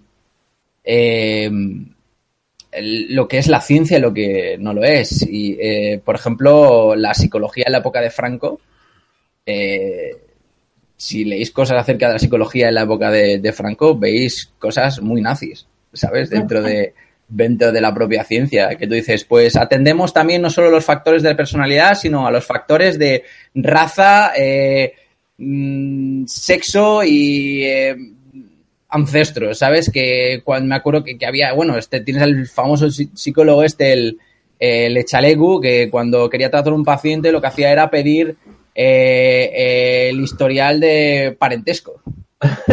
Yo, yo, O sea, entonces Es hay que, tener cuidado.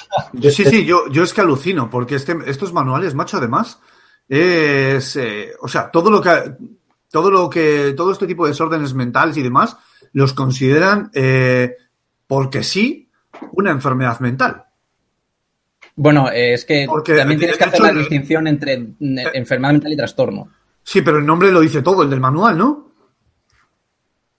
El manual lo llama trastorno, ¿no? El manual, no, el ma- no, el manual se Enfermedad. dice de Es compenda, manual de- pero eso es un título. De todas maneras, es un título, sí. eh, no, o sea, no quiero irme a ese debate porque en realidad no le interesa a los oyentes. Quiero decir, el, el oyente de Level Up probablemente, salvo excepciones, es Lego completamente, ¿no?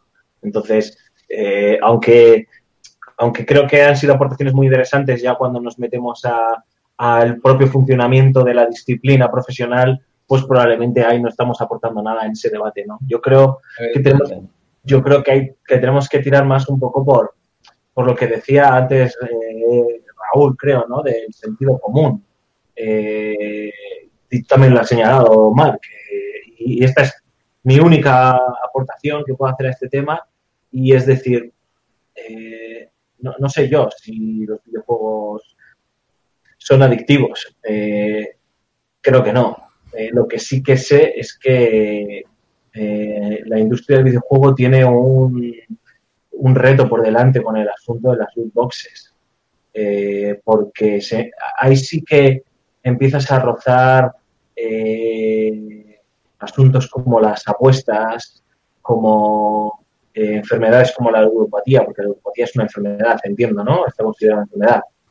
Eh, y, y demás, y yo creo que ahí sí que hay un reto, primero un reto ético y un reto de, bueno, eh, hacia dónde vamos, o qué queremos hacer como industria del videojuego, porque está muy bien esto de los videojuegos como servicio y demás, pero cuando ya le empiezas a añadir este, este tipo de componentes jugables que incitan al juego por el juego y a que la gente se gaste los dineros para eh, seguir jugando y demás, pues eh, creo que eso sí que es peligroso y más aún cuando eh, hay niños eh, detrás que tienen acceso a comprar, a hacer compras dentro de las propias aplicaciones de los propios videojuegos y cuando hay influencers como, como youtubers, por ejemplo, que, que entre comillas a su manera y sin, sin las comillas fomentan este tipo de actitudes, ¿no?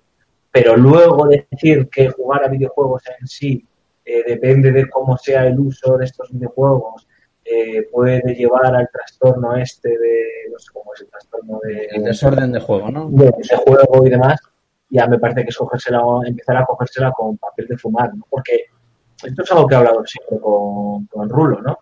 Es un tema de contexto, tú me lo has dicho, Marc. Eh, es un tema de entender qué hay detrás, ¿no? Yo entiendo que detrás de, os he escuchado muchas veces a, a la gente que entendéis de estas cosas, ¿no? Detrás de cualquier trastorno obsesivo compulsivo hay algo. Es decir, si alguien se empieza a comportar de una manera, pues eso, ya sea eh, un adicto o, o muestra una serie de comportamientos un pelín extraños, erráticos, no sabría definirlos, eh, obsesionado con algo, con jugar a algo, con hacer cierta actividad o lo que sea, probablemente está canalizando algo a través de eso. ¿no? O sea, no, no, no soy capaz de articular un argumento profesional en este sentido, ¿eh? pero siempre eh, os he entendido eso y he leído eso, ¿no? Entonces, eh, ahora ya pasó hace años con el LOL, fue la última polémica y ahora le ha tocado el Fortnite y sí que estamos viendo casos que llaman mucho la atención y que obviamente pues encima caen en las garras de la prensa y, y dan pie a, a artículos bastante amarillos que para, para señalar algo cuando probablemente la niña que se meaba y que jugaba al Fortnite hasta las 5 de la mañana eh, todos los días tiene algún otro problema. Seguramente no lo sé, Seguro. algún otro problema detrás. Y simplemente, pues a través del Fortnite, eh, socializaba con la gente, jugaba, o yo qué sé, ¿no? No, no lo sé. Eh, yo llevo jugando a videojuegos desde los 7 años, tío. Eh, me las he visto de todos los colores. He jugado prácticamente a todos los juegos que he querido cuando he querido, pero... es que Sí, yo, ta- yo también, o sea, es que una cosa no quita la otra. ¿Y cuánto, ¿Cuántas veces os ha caído el eh, que eso te engancha o, Buah, ni o sé. ese tipo de, de cuestiones? Mil veces, tío, pero mis padres me controlaban, tío. Es decir, les podía perder más o menos, pero me controlaban, macho. O sea, A- a mí Y me aun, amenazaban. cuando, y aun cuando no lo hacían, porque los niños son muy listos, eh, eh, le- para ir al baño, o sea, es que eh, si realmente, te- es que si te, bueno, es que si te meas encima, pues que probablemente haya otras, otras Sí. cuestiones detrás, ¿no? Pasa Sí, como claro. cuando, por ejemplo, nah, ves que tú eh, es que esta persona lo dice, esta persona está loca. Y punto, y te quedas ahí. Pero porque hace tal, cierto comportamiento erróneo, como ha dicho Alfonso. Pero mira lo que pasa, mira lo que le pasa a esa persona cuando, cuando, cuando entra en su casa, cuando llega a su casa. Sí, familias Es desestructuradas, etcétera. No, o sea, vete a saber, no sé, puede ser, yo ahí, o sea, puede cosas, sí. cosa, ¿no? Pero que me da muchas veces la sensación de que, por un lado, eh, que esto es la historia de, de cada- de todas las generaciones, ¿no? Los hijos siempre terminan superando a los padres y, y tienen un dominio de, de la tecnología superior a los padres, ¿no? Pero eh, que, que los padres, que el que tienen los padres para con los hijos, ¿no? Pero eh, que me da la sensación, y claro, yo hablo aquí desde el punto de vista de una persona que no tiene responsabilidades familiares, es decir, no tiene cargas de hijos, ¿no? Eh, que se está delegando mucho, eh, porque yo entiendo que, y aquí es importante volver a establecer el tema que decía Antonio, ¿no? De hoy Antonio Marc, de el contexto económico y social y político eh, en el que vivimos, que pues, la gente empieza a delegar la educación eh, a, a, bueno, pues, a otros familiares, como pueden ser los abuelos, o a, a los colegios, o, o lo que sea, ¿no? O a la televisión, como hacía Homer, Homer Simpson. Y se eluden responsabilidades. Quiero decir, joder, eh, ¿cuántas veces eh, hemos oído la anécdota de eh, la persona que va a comprar un videojuego a una conocida tienda de videojuegos y el dependiente le dice, oye, que es que eso no creo que sea para tu hijo, pero me da igual, con tal de que se calle se lo voy a comprar. ¿Sabes? Ya se- veces. luego esto, ¿cuántas veces hemos escuchado? 500 veces, ¿no? Que tanto padres, incluso como educadores o pedagogos, está- se- están superados por, pues, por lo rápido que sucede todo esto y eh, las diferentes formas de acceso que tienen los niños a la tecnología y cómo ha cambiado el ocio y la forma que se relacionan, eh, cómo se relacionan entre ellos incluso y cómo se relacionan con las nuevas tecnologías y cómo se entretienen en comparación a cómo lo hacíamos nosotros. Eh, y que yo todavía me acuerdo cuando mis padres me decían, ay, en mi época jugaba las tabas, no sé qué y tal, y yo ahora me quejo de que los chavales, me quejo, hago siempre comentario de, ay, yo jugaba la pelota en el colegio, o sea, en el parque, ¿no? Y ahora es que no hay parques, tío, o sea, prácticamente las grandes ciudades no tienen parques, Ay, los niños jugando el Fornite. efectivamente, ¿no? Sí, porque Eh, hasta desde el móvil puedes jugar ya, o sea, es, es la hostia. Está peor que el Skyrim. muchas personas están, eh, pues eso, ¿no? Eh, y lo digo obviamente que la gente que soy un padre de familia, que no me malinterpreten, ¿eh? que no, soy, no estoy yo aquí para dar lecciones a nadie, ¿eh? pero es esa sensación que, te, que tienes desde fuera, ¿no? De delegación de, de responsabilidades. Y, una de las responsabilidades principales es entender eh, a qué están jugando tus hijos, cómo es su tiempo de ocio, comprenderlo, poner los límites, porque lo decía Rulo, tío, o sea, es que te amenazan, a mí mis padres me amenazaban, tío, me escondían la máquina. Sí, sí. A mí también. Mi padre le ponía en el ordenador, mi padre trabajaba con ordenadores, eh, le ponía contraseña al ordenador para que no pudiésemos eh, entrar mi hermano y yo que estábamos atrapadísimos al PC Fútbol, tío. Que- te voy a contar, fíjate qué atrapada teníamos que mi hermano y yo, que éramos unos mocosos de, de pues yo tendría 11 años y mi hermano tendría 9 para 10, que aprendíamos a, a reiniciar la BIOS del ordenador para que se fuese a tomar por culo la contraseña. Entonces, como Qué se iba bueno. Qué cracks. eh, ¿Eso significa que yo era un adicto? No, no era un adicto a los videojuegos, pero me apetecía jugar tanto al juego que me las ingeniaba, tío, para, para jugar a pesar de las trabas que me ponían mis padres. Pero mis padres estaban ahí encima. Claro. ¿sabes qué, ¿sabes qué pasa? Que, que eh, está todo estos, toda esta gente que hace estos artículos y estas mierdas, eh, se aprovecha de que el salto tecnológico es tan grande que, que, que, Que por ejemplo, mis padres se ven incapaces de entender cómo funciona una, una, una, una consola. O sea, entonces lo único que se tienen que guiar son de fuentes eh, informacionales externas.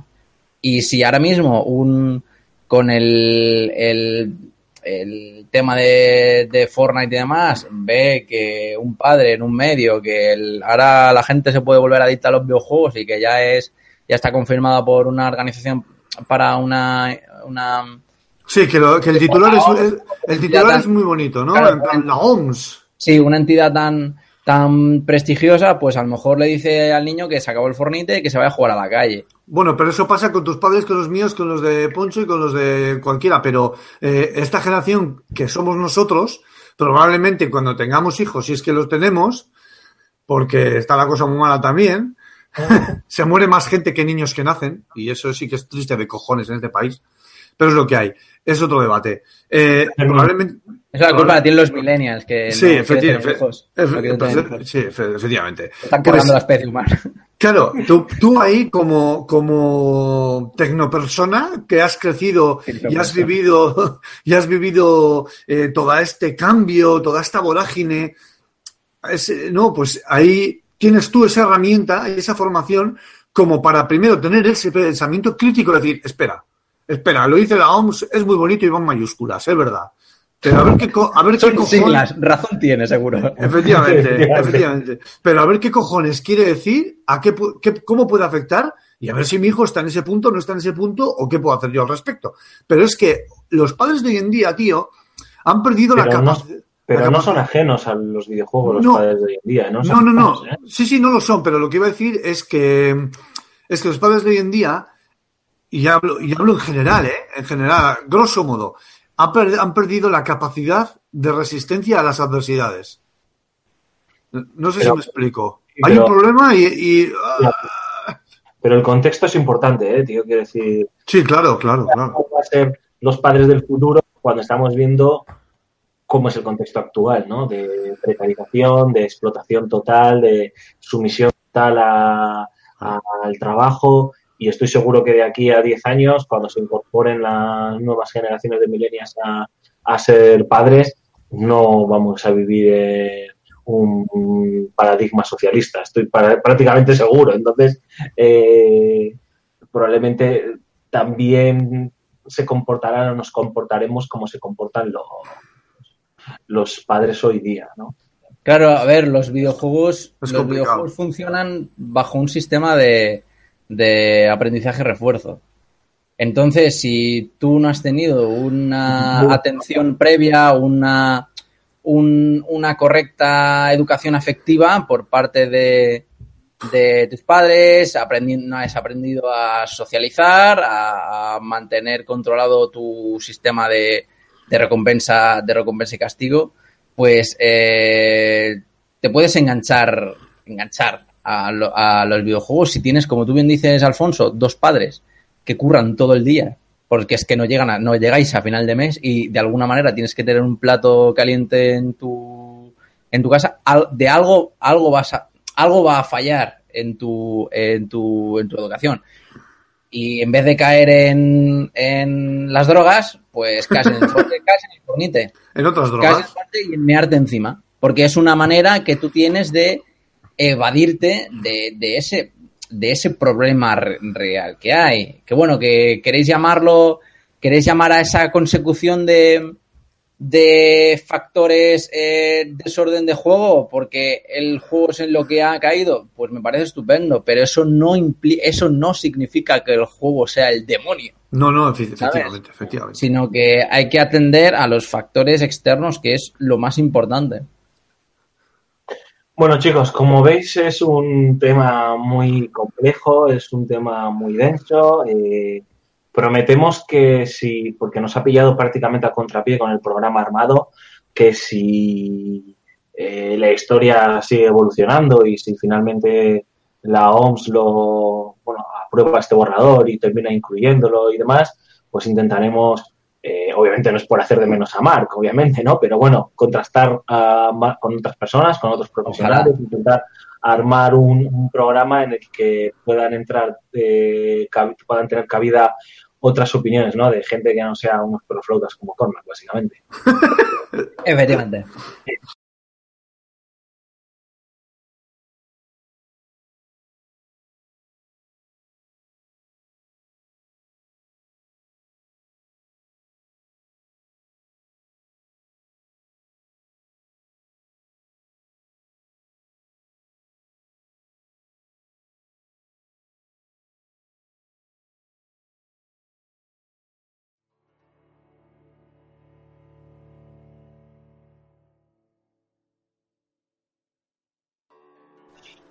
Chicos, em, después de, de haber tratado este desagradable asunto eh, y complicado, eh, creo que es el momento de ponernos serios y de hablar de unos títulos que, que más eh, sorpresa ha despertado en los últimos meses, ¿no? Es cierto que venimos de, de un God of War, de un Detroit eh, Become Human, pero ha llegado este Vampire que es eh, esa clase media de videojuegos, ¿sabes? Clase Que media. son, que son- sí, sí, sí, son la clase Sí. media de los videojuegos. Los doble A's, por así decirlo, me, me encanta la definición, que lo sepas. eh, que no es un indie porque está, tiene unos estándares de producción y un presupuesto mayor y obviamente pues el apoyo de un, de un gran publisher y distribuidor como Focus. No creo que está Focus detrás, ¿no?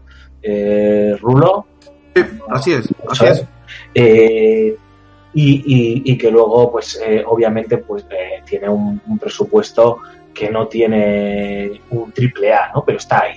Y, y- y tenemos, y necesitamos, siempre lo hemos dicho, tío, la industria del videojuego necesita también de esta clase media, ¿no? De, de- títulos que salgan a lo largo del año y que, y que nos colmen, ¿no? Porque todo tiene que ser indie, ni todo tiene que ser grandes blockbusters. Em, Rulo, tú has estado jugando a Vampire, bueno, de hecho creo que sí has jugado a Vampire, largo y tendido. eh, has eh, realizado un, un vídeo que ya hemos comentado al inicio del programa, que os volvemos a invitar que, que lo veáis. De hecho, se puede ver incluso sin haber jugado al juego, porque no contiene spoilers. Todo lo contrario, os va a poner los dientes largos. Sí, enriquece. Yo creo que enriquece la experiencia de jugar a Vampire. en un juego de vampiros que te pongan los dientes largos, pues está, está muy bien. Eh, porque es un vídeo en el que tú, Raúl, nos explicabas cuáles eran las eh, algunas de las influencias eh, de las que bebe directamente la obra de Don. Y está muy bien, porque es, eh, lo- luego nos lo explicarás ahora en tu crítica, en tu comentario sobre el juego, ¿no? Pero es que eh, hay grandes clásicos de la literatura, hay grandes clásicos del cine, hay eh, obras contemporáneas que inspiran a este, a este Vampire, que ya lo decíamos en la introducción, eh, se ha convertido en una obra notable. Em, todo el mundo entendía que al no encontrarnos ante un triple A, pues era, podía ser complicado que fuese una obra sobresaliente o de matrícula de honor, pero creo que ha sorprendido a la crítica, eh, que está encantando a los eh, jugadores y que a ti, Rulo, como amante, porque tú del mundo de tinieblas eres un auténtico fricazo, eh, está saciando ¿no? en todos los sentidos. Sí, a ver, eh, bueno, te tengo que decir que, que la otra noche cuando, cuando me fui a la cama con, con la chavala a dormir por la noche, después de grabar el vídeo, casi la mato del susto porque a esa pa- eh, dejamos siempre una lucecita muy tenue, así como iluminando eh, en general, pero dejando en penumbra esas esquinas. Y cuando me fui a acostar señalé a la esquina y empecé a decir, Estrigoy, Estrigoy casi la mato de un susto y me dice, ¿pero qué coño es eso? Y fueron las últimas palabras de, de Bram Stoker antes de morir, fueron esas últimas palabras, señalando a la esquina y murió, Estrigoy, Estrigoy. En fin, sí, sí, sí, es acojonante esta historia, que da para otro programa, pero em, Vampire ha llegado a cubrir una demanda desde hacía mucho tiempo de un juego que tocara la temática vampírica y que se había quedado huérfana durante el paso de los años, estaba como el propio mito, ¿no? Aletargado. ¿Cuántos años Y- podemos llevar, tío? O sea, Buah. Sí, de juego a juego, pues fija, el, el último juego que yo recuerde, eh, fuera parte de juegos indies, aventuras gráficas y demás, es el Castlevania Lord of Shadow 2. No, no, el vampiro en la mascarada. Bueno, vale, sí. O sea, yo creo que todo el mundo que es, Es ha sido cierto. fan, fan de la que era fan de la de, de Mundo de Tinieblas, a- a- lleva años tirando de ese juego. Sí, a ver, pero digo, joder, de- del último que la sal- representación del vampiro en videojuegos, por así decirlo. Esa- sí, porque además ese es el canon. O sea, lo, lo, lo dicho, lo escrito en los manuales de Vampiro, la mascarada, es el en, canon. el seguir, ¿no? DSM, en el DSM de los vampiros. Eso es, tío. Es, es, exactamente, es. Si existieran, eh, sería así por cojones. En fin, pues nada, a ver, hablando, centrándonos un poco en Vampire, pues, y sin, y sin hacer spoilers, interrumpidme cuando queráis para preguntarme, ¿eh? Sí. Estamos hablando de un juego de Don Not, eh, los padres de Life is Strange. Es un juego que ante todo cautiva por su puesta en escena, cautiva por su color, su arrebatadora personalidad y por esa ambientación tenebrosa sacada de unas cuantas series, eh, como comentaba en el vídeo, como em, ay, Penny Dreadful, por ejemplo.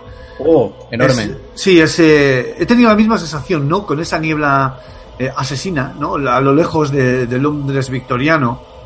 Entonces, eh, el contexto es ese. Nosotros somos eh, un médico que llega de, de vuelta de la Gran Guerra y como médico que somos, al llegar eh, por unas circunstancias eh, que no voy a comentar X, mm, terminamos siendo unos vampiros. Entonces, eh, el juego te presenta de forma muy bien escrita y representada esa dicotomía moral entre tener que asesinar a la gente y ceder a tu sed de sangre o salvarla porque eres médico. Entonces, empezamos a entrar en una especie de revoltijo de aciertos y errores por parte de Don Not. Hmm. Entonces, eh, esta es la premisa del juego. Llegamos a una Londres totalmente devastada por la, por la gripe española, que es una gripe que recordemos que mató al 2% de la, de la población mundial. Eso es una barbaridad de muertes. Poca gente, poca gente. Poca gente me parece, sí se va a decir. Un catarro, un catarro mal curado, que decimos aquí en el País Vasco, ¿no? y claro, llegamos ahí, entonces eh, nos encontramos con que vemos a un montón de, de gente deambulando por la ciudad con síntomas. Entonces, estoy resumiendo muchísimo, ¿eh? Porque si no, el podcast se va a cinco horas como nada, a partir de ahora. Nada, tranquilo, no te preocupes. Si yo Entonces- sabemos bien, o sea, del juego. Eso es. Entonces, nos encontramos a gente deambulando que pueda tener síntomas y en nuestra mano está mejorar la calidad de su sangre curándoles o no. Porque depende de la, de, de la sangre que nosotros ingira- ingiramos, eh, ganamos puntos de experiencia y en esos puntos de experiencia podemos evolucionar. Entonces, Espera, espera, entonces, eh, para que me aclare, me estás diciendo que nosotros podemos ver que hay ciudadanos de esta Londres, eh, gótica y lúgubre, que pueden estar infectados por la gripe española, ¿no? que, que pueden, no, que están. Pues ya está, si son escoria que van a morir, pues joder, tío. te Sí, pero si te da, te, va te va a poner cifras, no son absolutas, son cifras para que te hagas una idea. Si Vale. tú vas a un tío, tiene gripe, o tiene, yo que sé, una neumonía o algo, y te da 10 de 10 puntos, si tú le das un fármaco que puedes fabricar previa recolección de componentes, Claro, si luego le matas. claro. Vale, Entonces, claro, el juego, el, efectivamente, el juego, jue- o sea, o sea, los desarrolladores no, no- lo hacen bien, realmente, porque te hacen, te hacen pensar, te hacen decir, joder, le voy a curar solo para que en vez de darme 10 me dé 500. Entonces, claro, dices, cago en la puta, lo que me ha costado conseguir los componentes, o sea, empatizas, realmente empatizas con los PNJs, ¿no? Porque además te cuentan su historia, todos tienen su leitmotiv y su, su motivación y su deambular, el porqué y demás, y por qué hacen las cosas, y como te las cuentan, pues empatizas mucho. Y eso el juego eh, lo sabe transmitir muy bien al jugador. Y he entendido, ¿no, Rulo? Que, no sé, eh, a lo mejor ahora más adelante querías profundizar en el asunto, que ir eliminando a las personas también tiene consecuencias en el propio juego, ¿no? Que Sí, en el ambiente, en el entorno. Efectivamente, lo que afecta es al distrito, a la salud del distrito. El juego eh, se mide por distritos, Whitechapel eh, y todos los distritos eh, circundantes a, a- a lo que es a los, a los distritos, vaya, de, de lo que es Londres. Entonces, si tú matas a alguien importante, afecta mucho a, a la salud del distrito. Y esto, hay cambios, ¿no? Hay cambios, por ejemplo, tú coges y supongamos que matas a un proxeneta. Pues, claro, tú dices, joder, está muy bien, porque tú matas a un proxeneta y de repente, como ya no hay proxeneta, pues hay más gachis por la ciudad. Entonces hay más carne, ¿no? Hay más, eh, hay más eh, sacos de, de sangre por ahí pululando que te puedan ayudar o no te puedan ayudar. Entonces, o dar pistas, o, o alimentar, etcétera. Entonces afecta. En diferentes distritos, eh, distritos hay unos que están mal, otros que están bien. Puedes mejorarlos. Si los mejoras, la gente puede, eh, puede colaborar contigo, en el sentido de que igual hay enfermeras que si tú las ayudas a ellas eh, a matar a un tercero o a sobornar o extorsionar o a recuperar, pues te vende suministros médicos para que tú puedas mejorar la calidad de gente que esté mala para poder chupar la sangre para volver a matarles. Hmm. O sea, es, es un poco raro. Está, pero está bien, está bien escrito. O sea, suena, no sé, igual no sé explicarme, ¿eh? pero suena diferente a lo que es. O sea, una vez que te pones a jugar lo entiendes todo perfectamente. Es eh, una de las grandes cosas que ha hecho Dot Not. Y, bueno, eh, centrándonos, focalizando un poco en el personaje, en el protagonista, eh, somos el Doctor Raid, que venimos eso de la primera, de la Gran Guerra, y nos topamos con todo esto, ¿no? Entonces también buscar un poco a Tushire, eh, a Tushire, bueno, ya sabe a qué me refiero, a quien te ha hecho vampiro, se le llama Sire, vaya, esto es así, según los manuales descritos por la factoría de 20, etcétera. Es y- verdad, es verdad. sí, sí. sí, entonces, el, digamos que el tronco es encontrar a, a Tushire y ahí pasan cosas como siempre, pero bueno, es el troncal es ese, ¿no? Entonces, eh, está representado por el doctor Reid, es un caballero inglés, es un doctor, es un tío alto, delgadito, paliducho, eh, con barba, barba arreglada y peinado arreglado, es un doctor de la época, bien. Un tío Pero- elegante. Es un tío elegante, pero vamos a, vamos a, profu- a profundizar un poquito, vamos a rasgar eh, la superficie de qué, qué- de dónde sale este, este hombre y qué aporta y qué es lo que le han aportado otras obras a este personaje como vampiro, ¿no? Eh, digamos que encaja más en lo que es un vampiro romántico de la cultura, mitología del vampiro europeo romántico, sin, sin dejar de lado a, Nosferatu de Sheridan Le Fanu, pero más bien centrado un poco en el contexto histórico de lo que es Carmila o Milarca. Eh, perdón, eh, Nosferatu es de Muró. Eh, em, Carmila es de Lefanu. Entonces, es un caballero bien vestido, con sus principios, está siempre constantemente jugando con eh, el problema que tiene entre el bien y el mal, entre discernir qué está haciendo bien, qué está haciendo mal. Eh, por ejemplo, eh, tenemos ratas que van por la calle y de repente tú los puedes coger y te puedes dar pues un traguito de sangre. Entonces, él pues sal- suelta un chascarrillo, en plan, esto es asqueroso, pero se ve obligado a hacerlo.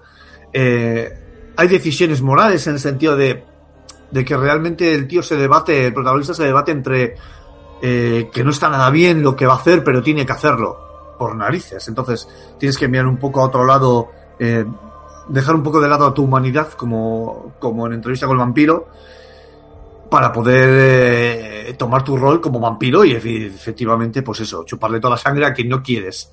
A ¿Puedo veces... hacerte una pregunta, Rulo? Sí, sí, dale, dale.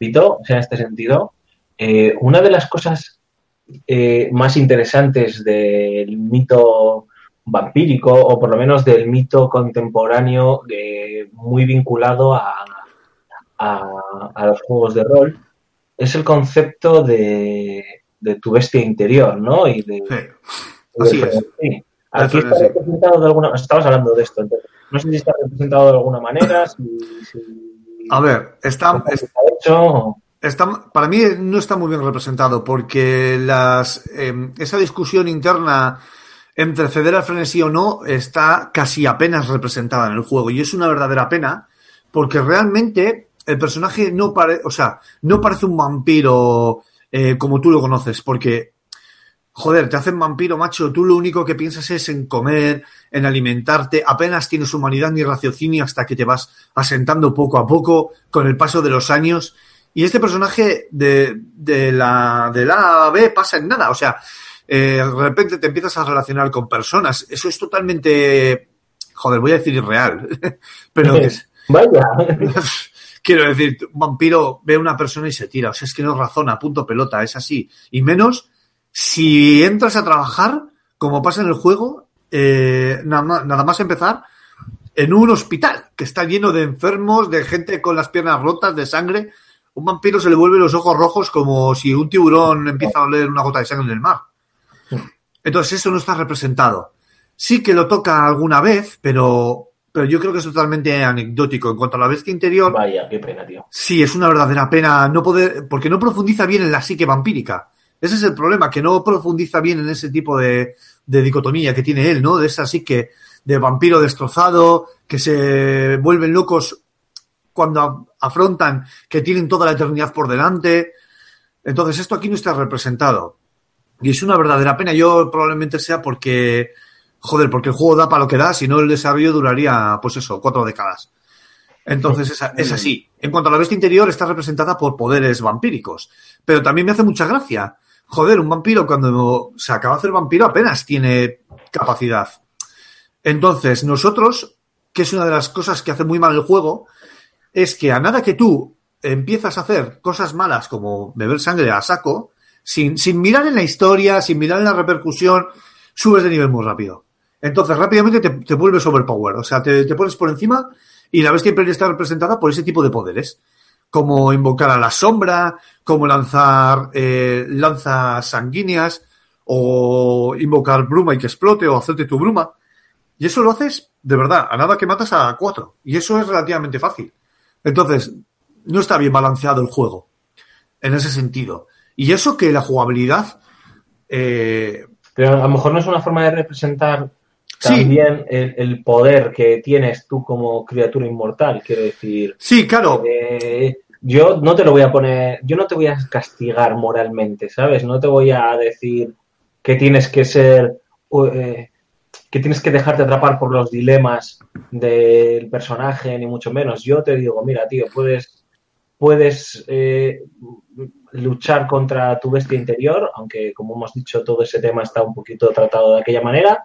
O, oye, si tú quieres, tío, aquí estos son sacos de, de sangre, eh, te, los to- te los bebes y te vas a poner overpower en un cuarto de hora de juego.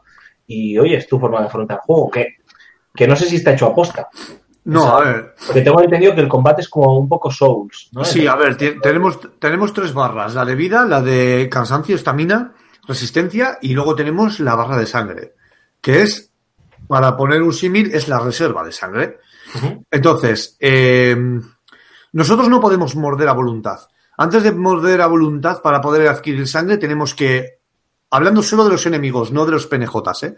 tenemos que o bien eh, darles tres golpes eh, con un arma roma para, para noquearlos y con ese- en ese descuido poder chuparle sangre, que se va mejorando la cantidad que chupas de sangre eh, con el paso del tiempo y con, y con la experiencia. Y luego los PNJs tenemos que utilizar el mesmerismo, eh, que es la antesala, o sea, es el, el génesis de lo que es el hipnotismo. Entonces, con ese mesmerismo, nosotros les hipnotizamos, hay un, está representado por un número, porque hay gente que tiene más fuerza de voluntad, es más difícil de hipnotizar que otras. Entonces, ahí es cuando realmente el juego saca su vena vampírica total, que cuando les hipnotizamos, porque suena una música ominosa con unas, unas voces y unas vocales eh, espectaculares, nos lo llevamos a un sitio oscuro, el juego nos indica, y ahí le podemos arrebatar la vida, pues chupándole toda la sangre. Eh, entonces, el combate es así. ¿Qué pasa? Que el combate es difícil, sobre todo cuando hay tres, cuatro enemigos a la vez en pantalla.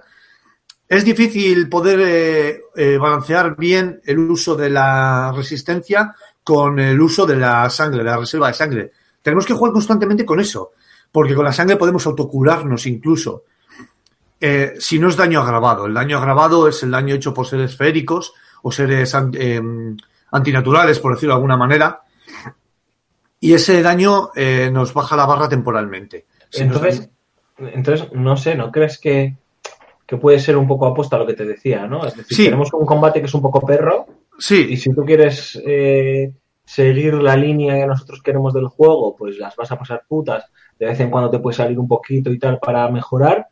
O, oye, tío, eh, haz trampas, o sea, hay que decir, haz trampas. Eh, sé un vampiro desenfrenado y, y los combates te los vas a hacer con la chorra. Sí, sí, no, pero es que el juego, te- es a lo que te iba, que el juego se pone difícil si no mejoras.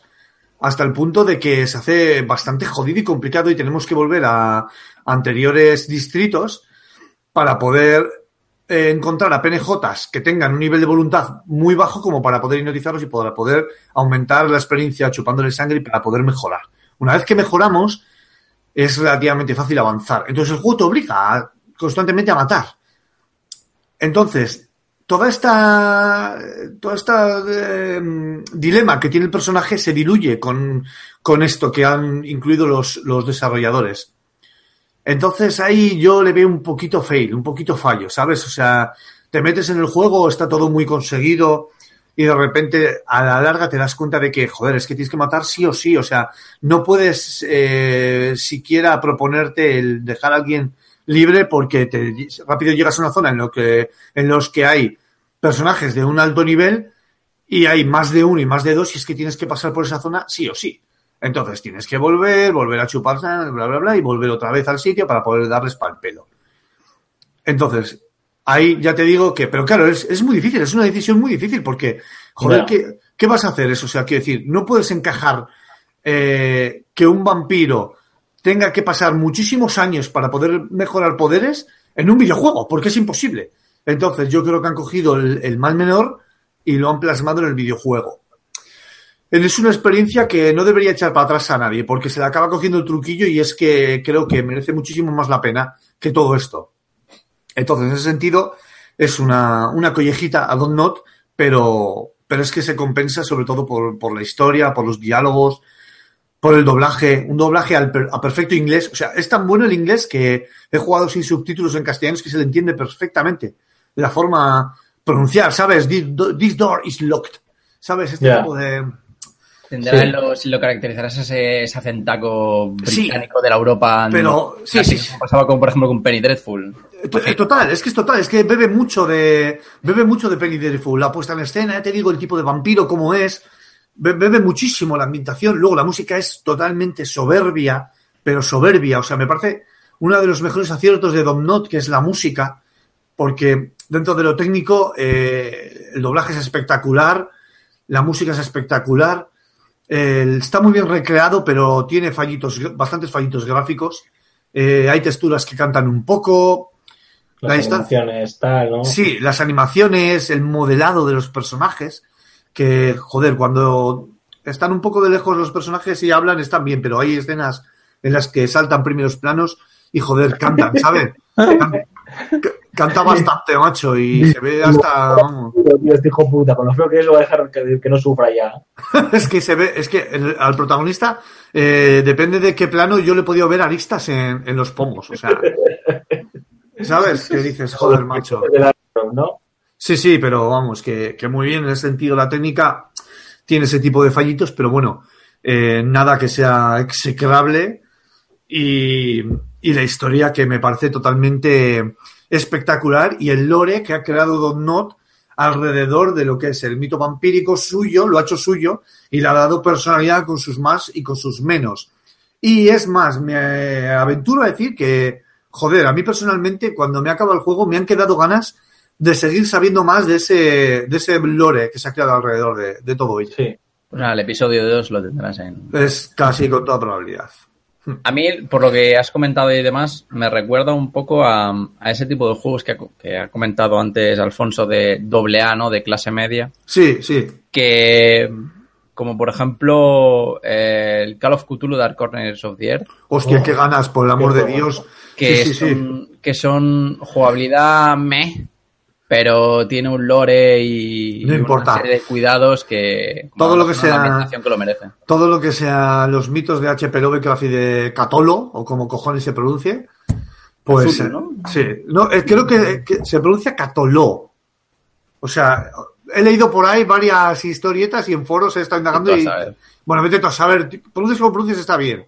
Chulo de toda la vida. Sí, Cthulhu, digo yo. Con chulo, o sea, en fin, pues sí, que todo lo que sean los mitos de H.P. Lovecraft, a mí me parece espectacular, los primigenios, eh, Dagon, o sea, bueno, Horror cósmico. Y todas estas historias, el horror cósmico y las mansiones de la locura, me parece algo para hacer otro vídeo y quién sabe si me acabo analizando el juego futuro que va a salir eh, ambientado en estos mitos, pues igual me hago otro vídeo de las influencias de, aunque creo que eso son... Unas ganas. supuestamente Tienes, no voy a decir nombre, pero tienes un referente ahí en YouTube hablando de, de Lovecraft en los videojuegos. Sí, Sí, el hombre blanco este.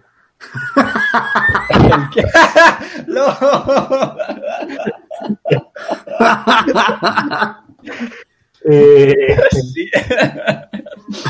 tío, unas conclusiones. Unas conclusiones. Eh, es un buen juego de vampiros, con una ambientación soberbia, con un doblaje y una música totalmente espectaculares y acorde. pero tiene como grandes fallos la técnica, que en los tiempos en los que estamos yo creo que es que, jo, le, le ha faltado un añito por lo menos de programación más. Y que la jugabilidad tienes que pillarle su puntillo. Si eres como yo, que juega a cualquier cosa y encima te gustan los mitos vampíricos, este juego te va a encantar porque es que la historia que te cuenta es eh, totalmente envolvente, absorbente y cuando termina hace gana, o sea, te dan ganas de que quieras saber más. ¿A qué precio está ahora mismo? Full price, 59, 59.95. Joder.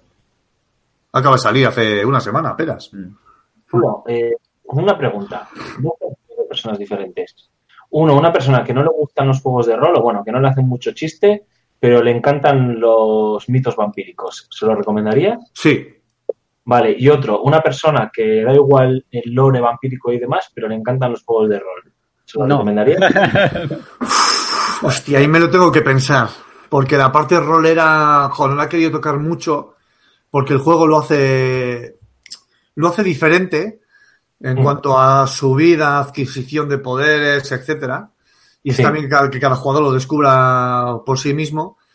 Pero yo creo que para ser un juego de rol per se, le falta masticar un poquito más el producto.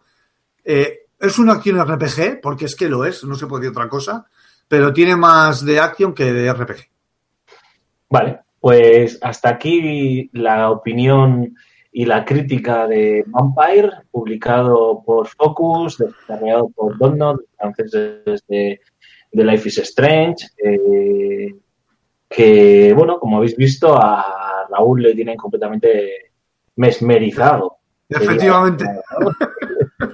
Te lo iba a decir yo justo, macho. Eh, si os parece, chicos, hacemos una. Bueno, no, no, no vamos a hacer la pausa. Eh, así aprovechamos mientras pinchamos la opinión de José Carlos sobre Days Gone, aprovechamos nosotros para beber un traguito de agua.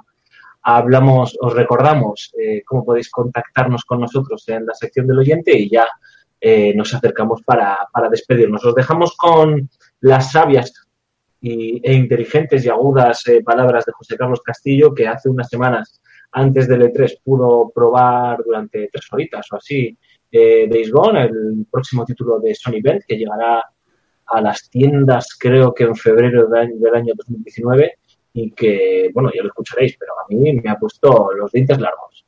Nos vemos ahora en unos segundos.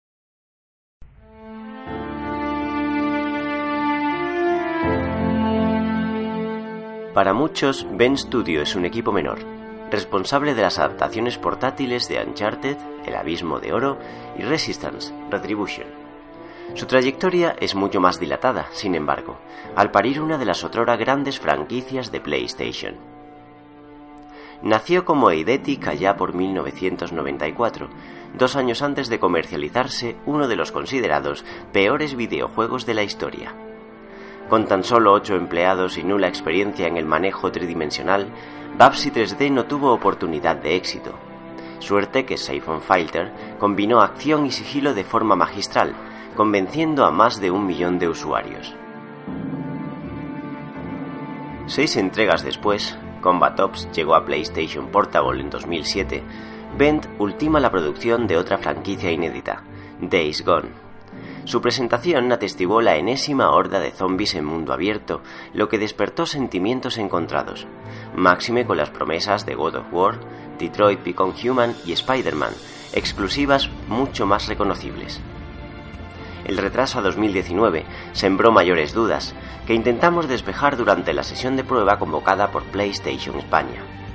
Por el número de aristas, lo que jugamos atestigua un desarrollo en fase temprana. De hecho, acabamos de saber que Bend se vio obligada a duplicar su plantilla de 50 a 130 personas por haber subestimado la magnitud del proyecto. Days Gone nos pondrá en la piel de Deacon St. John, referido como motero sin ley, vagabundo, cazarrecompensas y vestigio errante de la humanidad.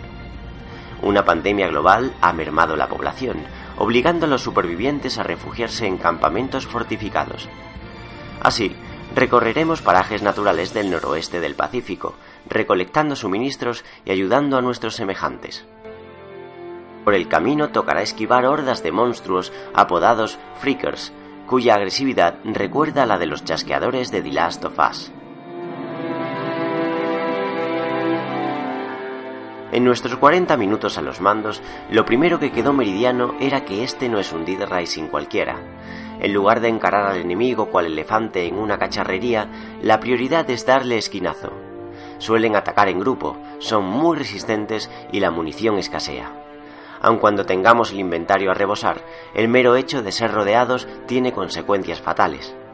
Como bien nos advirtieron, este no es un mundo abierto cualquiera, sino un sandbox de supervivencia. Recorrerlo a placer es posible, pero las cosas se pondrán cuesta arriba a los pocos kilómetros, sin importar cuánto aceleremos nuestra motocicleta. Los freakers aguardan en la curva más inesperada y no dudan en abalanzársenos para darse un festín. Al menos en estos primeros compases, la ambientación se antoja especialmente lúgubre y los efectos de sonido transmiten una inquietud tan solo equiparable a la tensión de los combates, cuando debemos tirar de ingenio para preservar el indicador de vitalidad. El crafting y la creación son aspectos fundamentales en este sentido. Toca agenciarse más de un ítem para obtener útiles defensivos o de curación, que originamos de forma intuitiva mediante un menú radial, stick analógico mediante. Lamentablemente, la acción no se detiene cuando estamos ocupados con estos menesteres, por lo que toca ser rápidos, cuando no recurrir a los atajos asignados a la cruceta. En nuestra primera misión tuvimos que localizar un potenciador, lo sabrá de salud, resistencia y concentración, en una instalación científica. Por desgracia, la caravana que lo contiene se encuentra cerrada y no hay energía eléctrica. A duras penas damos con gasolina y alimentamos un generador, atrayendo a los adversarios de forma inevitable. Tras vaciarles un cargador sin resultado aparente, agarramos un hacha e intentamos zafarnos, justo a tiempo de alcanzar nuestra moto y poner millas. El problema ahora, su indicador finito de combustible, por el que a punto estamos de quedar varados en mitad de la nada. La segunda misión del código nos sirvió para familiarizarnos con el combate frente a otros humanos, dispuestos a defender su asentamiento cueste lo que cueste. Nuevamente, Ben Studios pone a prueba nuestra destreza. Más de 5 segundos fuera de cobertura y estamos muertos. Además, la inteligencia enemiga brilla con luz propia, pudiendo ser emboscados por varios frentes. Nunca una posición elevada resultó tan provechosa y una retaguardia tan vulnerable. Cumplidos en dos objetivos y con la promesa de un mapa extenso como él solo, nos quedamos con ganas de seguir explorando. También la búsqueda interior de San John. El apartado gráfico jugará a favor por la calidad de las texturas y los efectos de iluminación, aunque lo robótico de algunas animaciones o las caídas en la tasa de frames, propias de una versión preliminar, tienen margen de mejora. Con todo, lo mejor que puede decirse de Days Gone es que alberga una personalidad marcada y apetitosa, por contra de los pronósticos más pesimistas.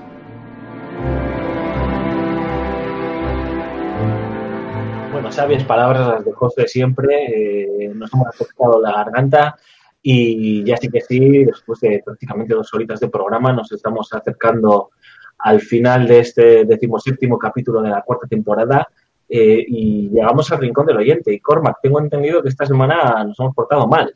A, a ver, es que voy a lanzar, voy a tirar una lanza en favor de los oyentes. Eh, normalmente nosotros grabamos eh, bastante tarde, o sea, jueves tarde o viernes mañana incluso, y ahí eh, pues se extienden un poquito más en el tema de audios o comentarios.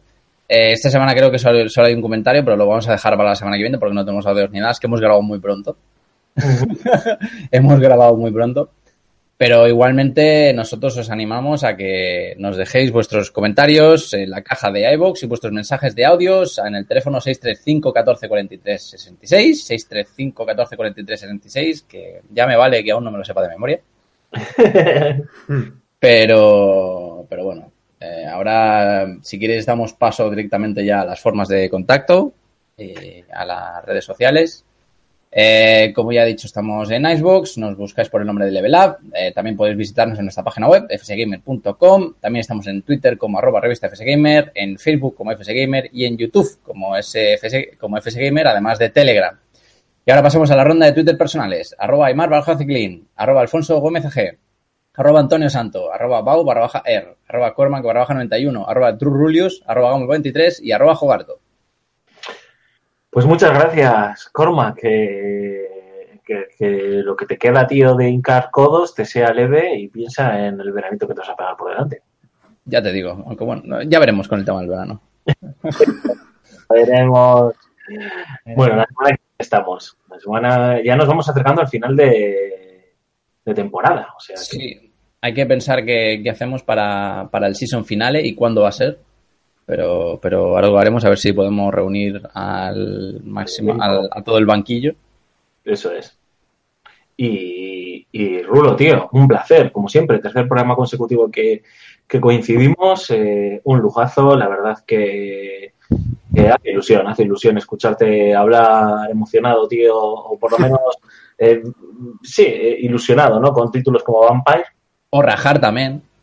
o Ragnarok la semana pasada, pero ya, ya lo tuvimos la semana pasada en modo agrio y esta semana pues Es hace verle con chiribitas en los ojos. Siempre me ha gustado ser el Grinch de, de Level Up.